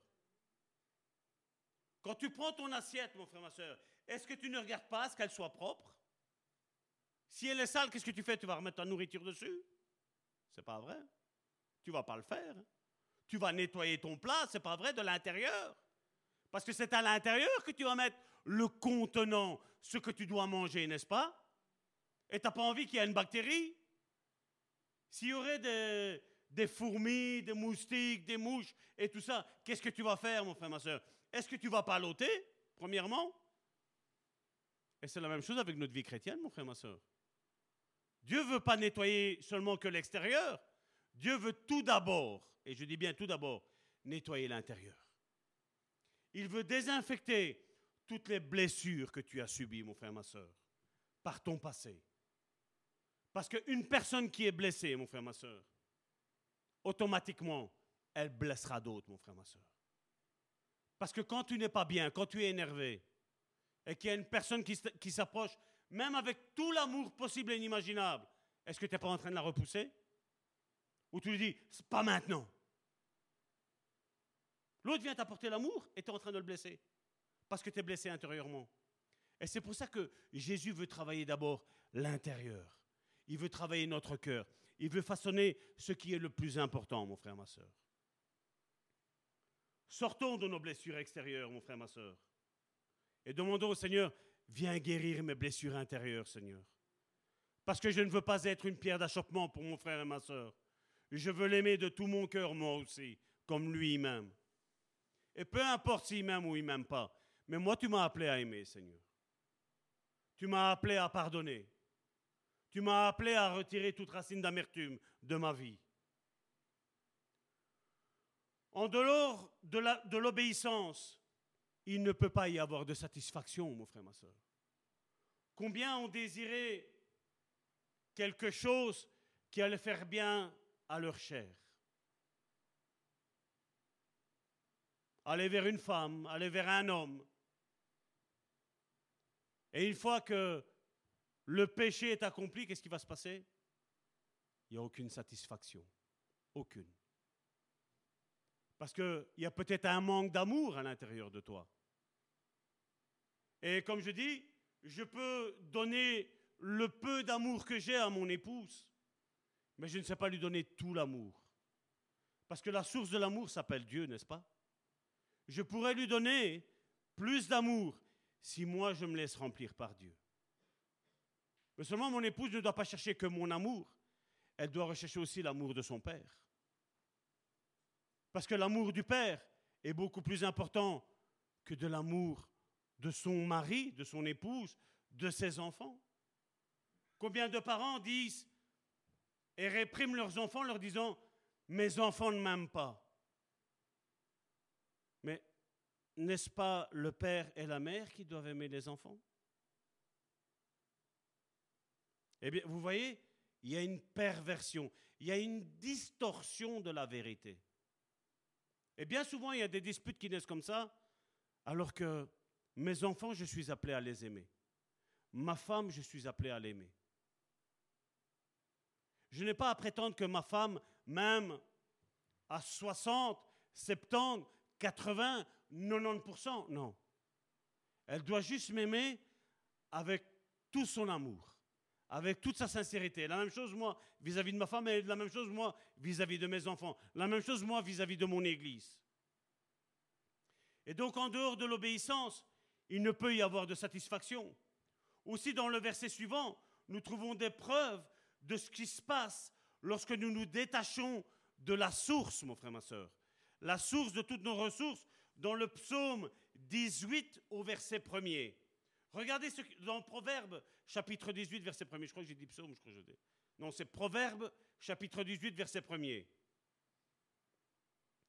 Dans la version de 8 secondes, il est dit ceci. Celui qui se tient à l'écart cherche ce qui lui plaît. Il s'irrite contre tout ce qui est sage. Et là, on pourrait me dire, mais ça va tort, où tu veux en venir? Et comme Karine l'a dit, j'aime la parole de Dieu. Et il y a une version qui m'a frappé. C'est une version qui je ne connaissais pas. J'ai regardé quand vous allez sur le site l'évangile.com, il est mis, vous allez dans l'onglet comparer, vous pouvez mettre les versets et vous allez voir toutes ces versions-là. Et il y a la version Amio et Tamicier, qui ce verset-là, donc celui qui se tient à l'écart cherche ce qui lui plaît, il s'irrite contre tout ce qui est sage. Mais cette version dit quelque chose de bien précis. Il dit, celui qui veut quitter son ami en cherche les occasions. C'est fort, hein? Mais ce n'est pas encore fini, hein? Parce qu'ils vont encore plus loin. Regardez. Celui qui veut quitter son ami en cherche les occasions. Il ne parle même pas d'ennemi, ami. Donc c'est quelqu'un avec qui tu te confies, quelqu'un avec, qui tu as un contact, quelqu'un avec qui tu as une confiance, quelqu'un qui est là quand, vous savez, quand ça ne va pas, un ami c'est ça pour moi. Ça ne va pas, tu sais te confier en lui. Et non pas qu'il va être là pour te juger, pour te critiquer, pour te descendre, mais il va être là pour te relever. Il va être là pour t'encourager. Et il dit, celui qui veut quitter son ami en cherche les occasions. Point virgule, sous tout prétexte, il provoque la rupture. Ça t'est jamais arrivé? Salvatore, tu m'exaspères. Tu es tout le temps en train de me dire de prier. Tu es tout le temps en train de me dire de lire la parole de Dieu. Mais je te le dis pour ton bien.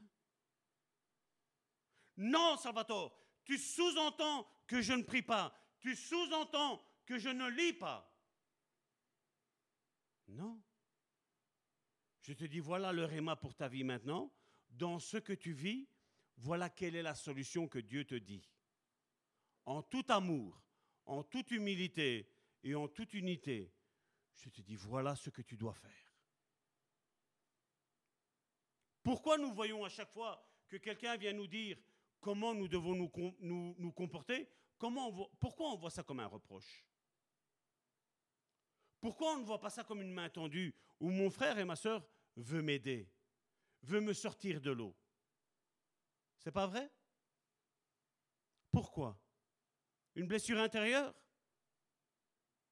Mais tu connais ton frère, tu connais ta sœur.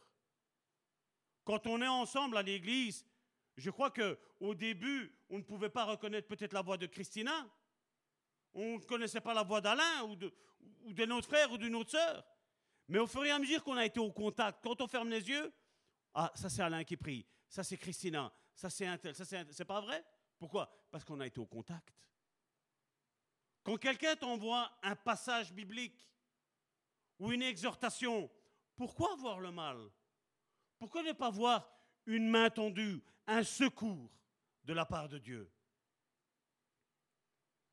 Et là, on le voit dans ce passage biblique-là que nous avons lu, de Proverbe 18, verset 1, l'égoïsme produit des accusations, un sentiment de vengeance et déverse sa culpabilité sur les autres de la même manière qu'Adam après la chute. D'abord, il a pleuré auprès de Dieu parce qu'il n'y a rien qui le satisfaisait. Dieu lui crée une aide. Il est tout heureux. Il est tout content. Il remercie Dieu. Et après, qu'est-ce qu'il lui dit après la chute? Ben, C'est la femme que tu m'as mis à mes côtés. Hein. Mais Adam, c'est pas toi qui voulais quelqu'un à côté de toi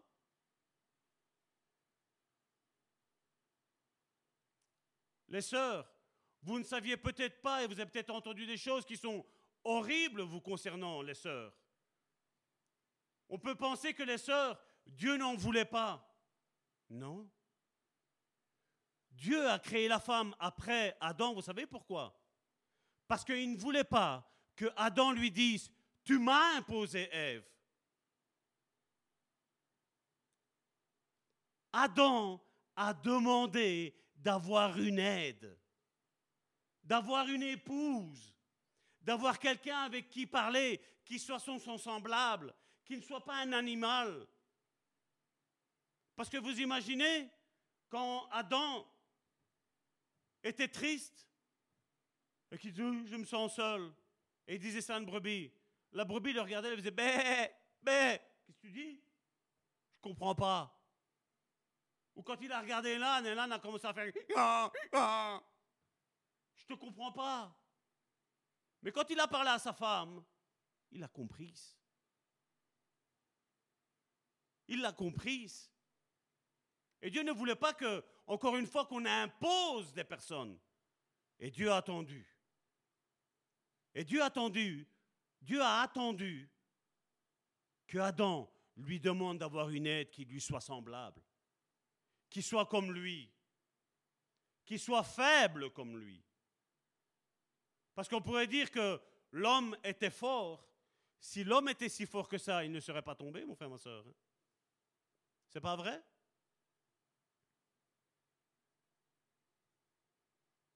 Le psaume 17 au verset 15, il nous est dit,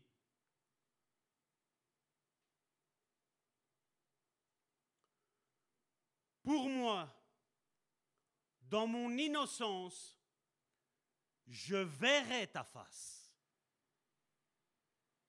Je verrai ta face.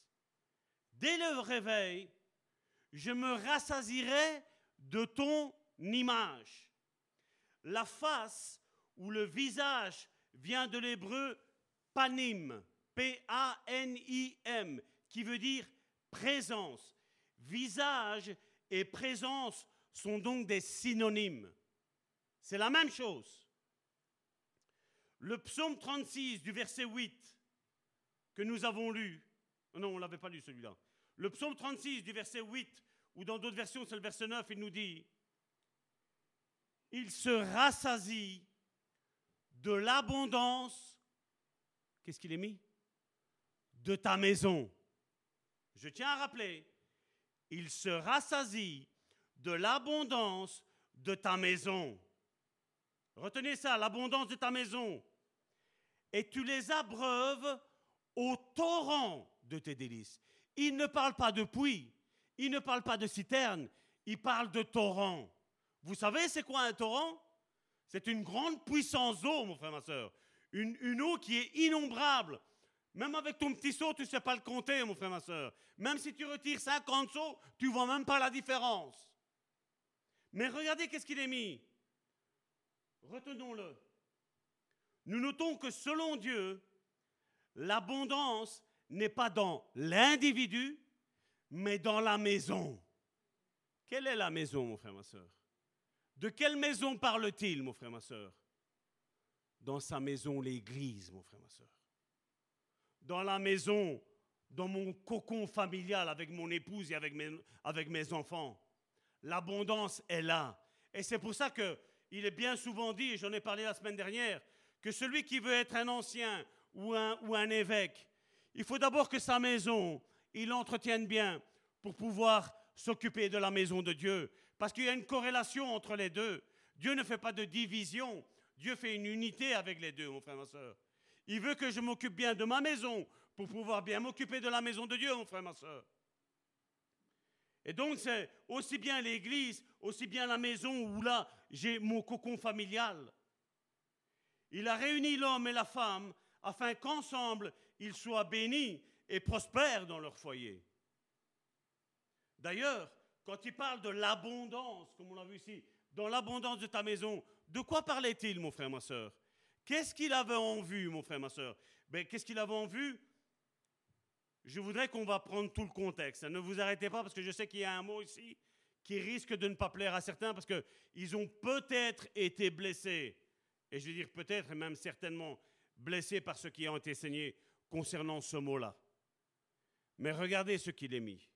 Voilà quel était le plan original de Dieu, le plan pour Dieu vis-à-vis de l'humanité.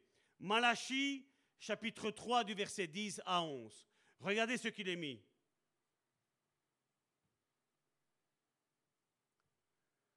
Dans la Bible du Semeur, apportez donc vos dîmes dans leur totalité au trésor du temple, dans l'église. Ici, on ne prêche pas la dîme dans cette église de Bon Samaritain. On prêche que tu viens apporter ce que Dieu a disposé dans ton cœur. Mais regardez le plan original de Dieu. Apportez donc vos dîmes dans leur totalité au trésor du temple, pour qu'il y ait des vivres dans ma demeure. De cette façon-là, mettez-moi à l'épreuve, déclare l'Éternel, le Seigneur des armées célestes. Et ça, c'est important. Le Seigneur des armées céleste. Je vais vous expliquer le pourquoi juste après. Alors, vous verrez bien si de mon côté, je n'ouvre pas pour vous les écluses des cieux et ne vous comble pas avec, qu'est-ce qu'il est mis? Surabondance de ma bénédiction. Une surabondance. Verset 11. Pour vous, donc pour ceux qui accomplissent ce que Dieu leur disait dans leur cœur, ici dans ce cas-ci, dans le contexte, il parlait des dîmes, donc dans l'Ancien Testament, il parlait des dîmes. Regardez ce qu'il dit. Pour vous, je réprimerai l'insecte qui dévore. Tu fais ta part, Dieu fait sa part. Pour vous, je réprimerai l'insecte qui dévore il ne détruira plus les produits de vos terres, et vos vignes dans vos campagnes ne manqueront plus de donner leurs fruits, déclare l'Éternel, le Seigneur des armées célestes. Et ce concept est également confirmé dans Jérémie chapitre 31 verset 14. Je rassasirai de graisse l'âme des sacrificateurs. Et mon peuple, qu'est-ce qu'on voit ici? Sacrificateurs, les hommes de Dieu, les femmes de Dieu, les personnes à ministère. Mais il dit, et mon peuple se rassasira ou sera rempli de mes biens, dit l'Éternel. Quand il y a la bénédiction, comme je dis, dans la maison de l'Éternel, quand la maison de l'Éternel, le peuple tout entier, l'Église tout entière, fait sa part, Dieu fait la sienne. On se retire du péché, on marche dans la sanctification, on pourvoit aux besoins des saints. Dieu vient et il bénit tout le monde. Il bénit la maison de Dieu et tout ce qui contient la maison de Dieu. Tous ceux qui sont dans la maison de Dieu. Et on a parlé encore une fois, je vous ai dit de faire attention, le Seigneur des armées célestes. Mais regardez ce qui se passe. N'oublions pas, avant que je, rentre dans ce, dans ce contexte, n'oublions pas que Dieu a fait pour nous tous, nous sommes maintenant rois et prêtres. Nous sommes un sacerdoce royal. C'est ce que Pierre nous dit. Donc une promesse de grande abondance qui est valable encore aujourd'hui, mon frère, ma soeur. Dieu veut bénir tous les peuples au travers de son Église, l'Église universelle qui est éparpillée au travers du monde. Parlons maintenant d'être prêtre et prophète. Et un qui est prêtre et prophète, c'était Zacharie. Zacharie était un prophète, mais il était prêtre avant tout. Il dit son nom signifie le Seigneur se souvient. C'est un prophète qui, avec Agé, travaille à la construction du temple de Jérusalem. Et là, on retourne à plus ou moins 520, 520 années avant l'arrivée de Jésus-Christ. C'est-à-dire au huitième mois de la deuxième année de Darius, au moment où les déportés de Babylone retournèrent à Jérusalem. Et vous savez, quand ils ont dû quitter Babylone pour retourner à Jérusalem, c'est pas qu'ils ont pris leur maison qu'ils avaient à Babylone. Ils ont dû tout laisser là-bas. Donc ils ont quitté et ils ont abandonné leur richesse pour revenir pauvres, sans force, fatigués, sans nourriture, sans boisson. Et comme Ézéchiel, puis Jean-Baptiste, il était un descendant Zacharie d'Aaron, d'une caste sacerdotale. Et ça, on peut le voir dans, je ne l'ai pas pris ici, mais vous pouvez lire Néhémie chapitre 12 du verset 4 et Néhémie chapitre 12 verset 16. Mais on va prendre ce qui est mis ici. Et c'est la clé que je voulais vous donner, l'éternel des armées, l'éternel des armées célestes. Regardez ce qu'il est mis dans Zacharie chapitre 1 du verset 1 à 3.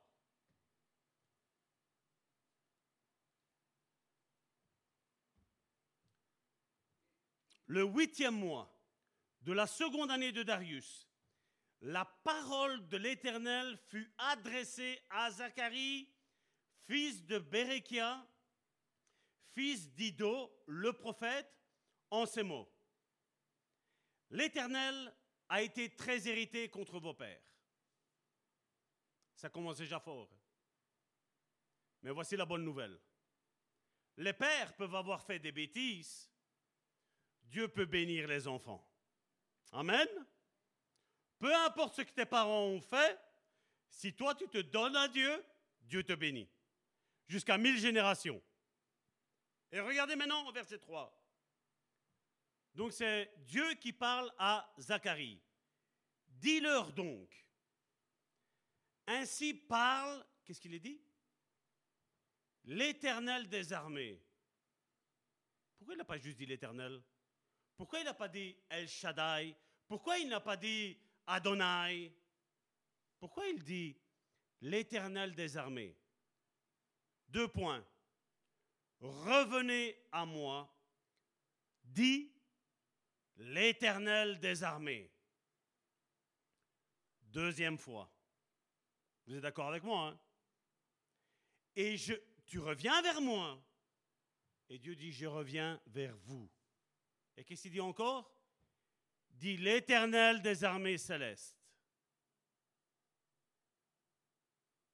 Pourquoi des armées?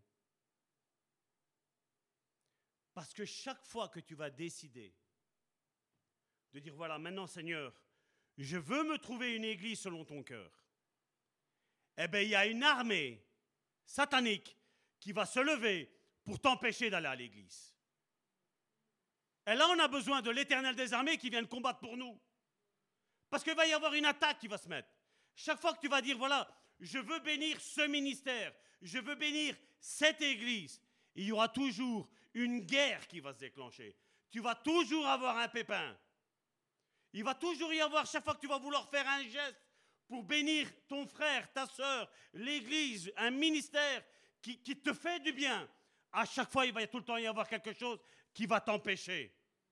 Et on a besoin, et Dieu le dit ici trois fois, au commencement, au milieu et à la fin, il le dit pourquoi? Parce que c'est déjà la Trinité de Dieu. Le Père, le Fils et le Saint-Esprit qui se lèvent et qui viennent combattre, mon frère, ma soeur. C'est un combat, c'est une guerre céleste. Combien sont en train de dire, une fois je me rappelle, il y avait quelqu'un qui m'avait dit, ah ça va tort, j'ai voulu venir à l'église, mais Dieu m'a empêché de venir à l'église. Je vais te dire, Dieu te mettra des coups de pied dans le derrière, excusez-moi cette expression-là, pour que tu ailles à l'église, mon frère, ma soeur. C'est l'ennemi qui va t'empêcher de venir à l'église. Parce que tu as tout le temps de faire tout ce que tu as à faire, que ce soit chez toi, que ce soit pour travailler, que ce soit pour dormir.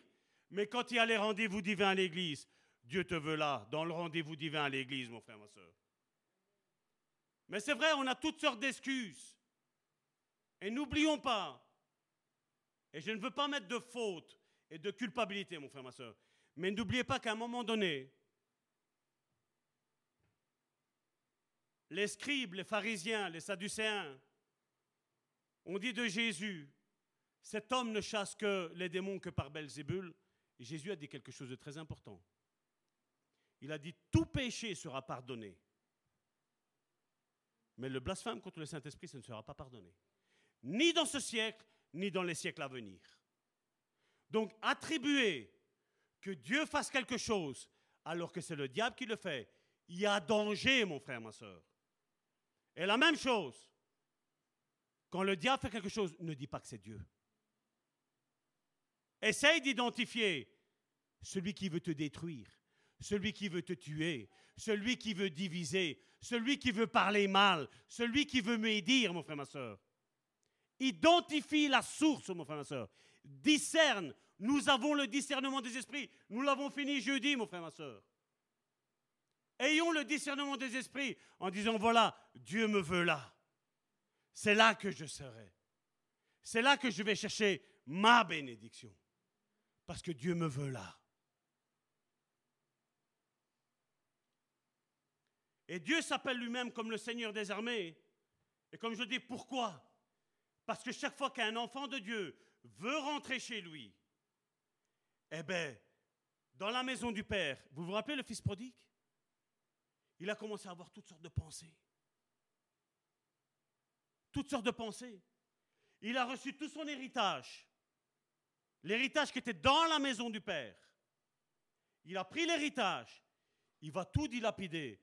Et là, il se rend compte que en dehors de la maison du Père, mon frère, ma soeur, on va tout dilapider, tout ce que Dieu nous a donné.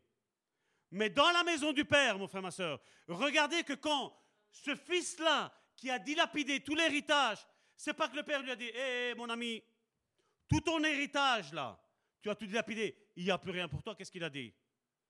Viens, rentre. Je te retire le manteau parce que tu sens le porc, mais tiens maintenant tiens maintenant le manteau, tiens maintenant l'anneau. Maintenant, tout l'héritage qui était dans la maison du Père, malgré que tu as dilapidé cette partie-là, il y en a encore pour toi. Il y a encore une part d'héritage pour toi dans la maison de Dieu, mon frère, ma soeur. Il y a une part d'héritage pour toi, mon frère, ma soeur, dans la maison de Dieu. Et là, mon frère, ma soeur, vous qui êtes sur le net, vous êtes dans la maison de Dieu, avec nous, mon frère, ma soeur. Je ne parle pas de ceux qui pouvaient être ici et qui ne le sont pas, mon frère, ma soeur. Je parle de ceux qui ne pouvaient pas l'être et qui voulaient être ici et qui ne le pouvaient pas, mon frère, ma soeur. Pour mes frères et mes soeurs qui sont au travers des quatre coins du monde, mon frère, ma soeur, où ces messages partent, mon frère, ma soeur, où ils sont diffusés, mon frère, ma soeur. Je rends grâce à Dieu parce que nous avons le frère David maintenant qui, à Boston, au travers de la chaîne de Karine, est en train de tous les matins diffuser. C'est une radio haïtienne mais tous les matins, à 8 h du matin, à Boston, dans le Massachusetts, il est en train de diffuser foi et guérison, les pensées, les prières. On bénit le peuple, mon frère, ma soeur. On bénit le peuple de Dieu. Et vous qui bénissez cette œuvre, mon frère, ma soeur, vous recevez la bénédiction au travers de vous. Parce que tous ceux qui nous font, par exemple, des dons, des offrandes, qui nous donnent des dîmes, mon frère, ma soeur, vous êtes bénis parce que c'est grâce à vous, grâce à nous tous, que cette œuvre, elle va de l'avant, mon frère, ma soeur. Et vous recevez des bénédictions au travers de cette onction, mon frère, ma soeur, au travers de ce ministère, au travers de cette église, mon frère, ma soeur. Et moi, je bénis Dieu pour tout cela, mon frère, ma soeur. Parce que nous sommes dans un petit pays, la Belgique. Dans une petite ville, mon frère, ma soeur. Dans une petite église. Non, je rectifie. Dans une minuscule église. Et Dieu bénit, mon frère, ma soeur. Dieu bénit au travers du monde. Dieu n'a pas besoin de foule innombrable pour bénir, mon frère, ma soeur. Dieu a besoin d'un reste qui va dire, voilà, je suis bien dans la maison de Dieu là. Je reconnais que c'est une église selon le cœur de Dieu. Encore récemment, on nous a dit, pasteur, est-ce que vous voulez bien être notre père et notre mère spirituelle? Tout à fait. Il n'y a pas de problème. Nous mettons dehors personne, mon frère, ma soeur. Parce que l'Église est une, mon frère, ma soeur. On est unis, on travaille, on œuvre les uns pour les autres, mon frère, ma soeur. Tu es béni, je suis béni. Je suis béni, tu es béni, mon frère, ma soeur. L'eau coule tout le temps du trône de la grâce de Dieu, mon frère, ma soeur. Voilà, mes soeurs, vous pouvez venir ici. Nous allons clôturer. Elle n'est pas finie pour euh, cette étude. On le fera la suite la semaine prochaine. Je vais prier pour vous. Père, je viens devant le trône de ta grâce te remettre tous mes frères et toutes mes sœurs, Seigneur. Peu importe, Seigneur, la religion, Seigneur, qu'ils ont, Seigneur. Père, je les bénis. Père, je te demande, Seigneur, en tant que pasteur, de les bénir au-delà de toutes leurs attentes, Seigneur. Seigneur, aujourd'hui, Seigneur, je sais que tu as parlé, Seigneur, à leur cœur. Seigneur, aujourd'hui, Seigneur, tu as mis, Seigneur, la paix dans leur cœur. Aujourd'hui, Seigneur, tu as vu, Seigneur, leur souffrance, leur cri, Seigneur. Combien, Seigneur, sont en train de prier pendant d'innombrables années, Seigneur, pour une situation, Seigneur, qui est bloquée, Seigneur.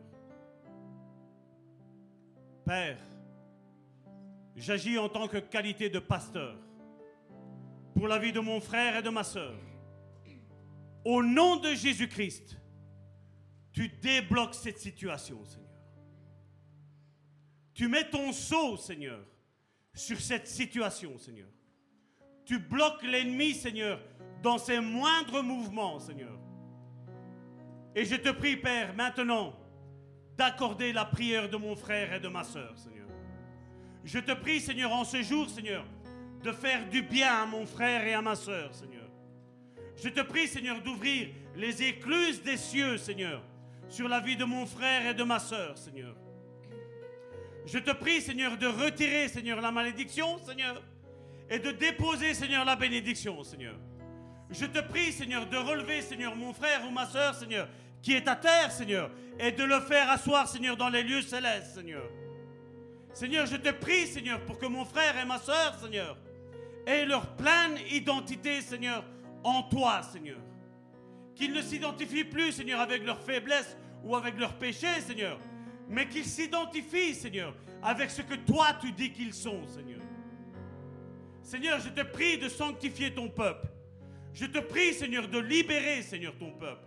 Je te prie, Père, de bénir ton peuple, Seigneur. Je te prie de délivrer ton peuple, Seigneur.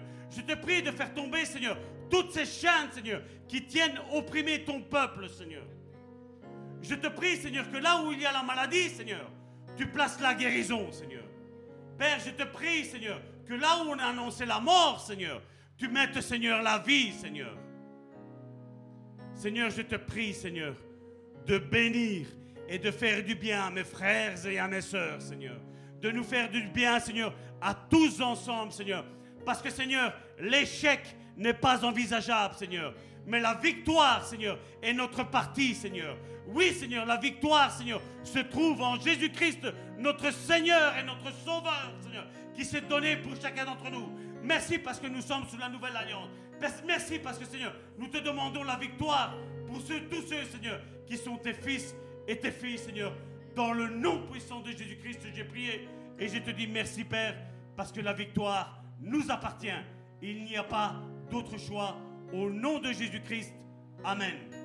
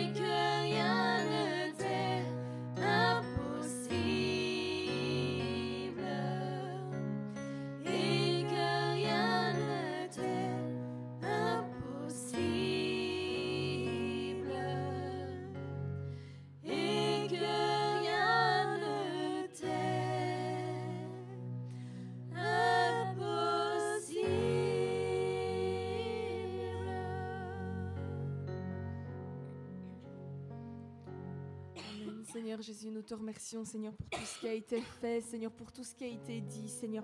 Merci, Seigneur, parce que tu nous as encouragés, Seigneur, et fortifiés, Seigneur, à, travers, Seigneur, le pasteur, Seigneur, et la prophétesse, Seigneur. Merci, Seigneur. Encore, Seigneur, que tu puisses nous garder, Seigneur, nous protéger, Seigneur, encore toute cette semaine, Seigneur. Et te remettons toutes choses entre tes mains, Seigneur, au nom de Jésus. Amen.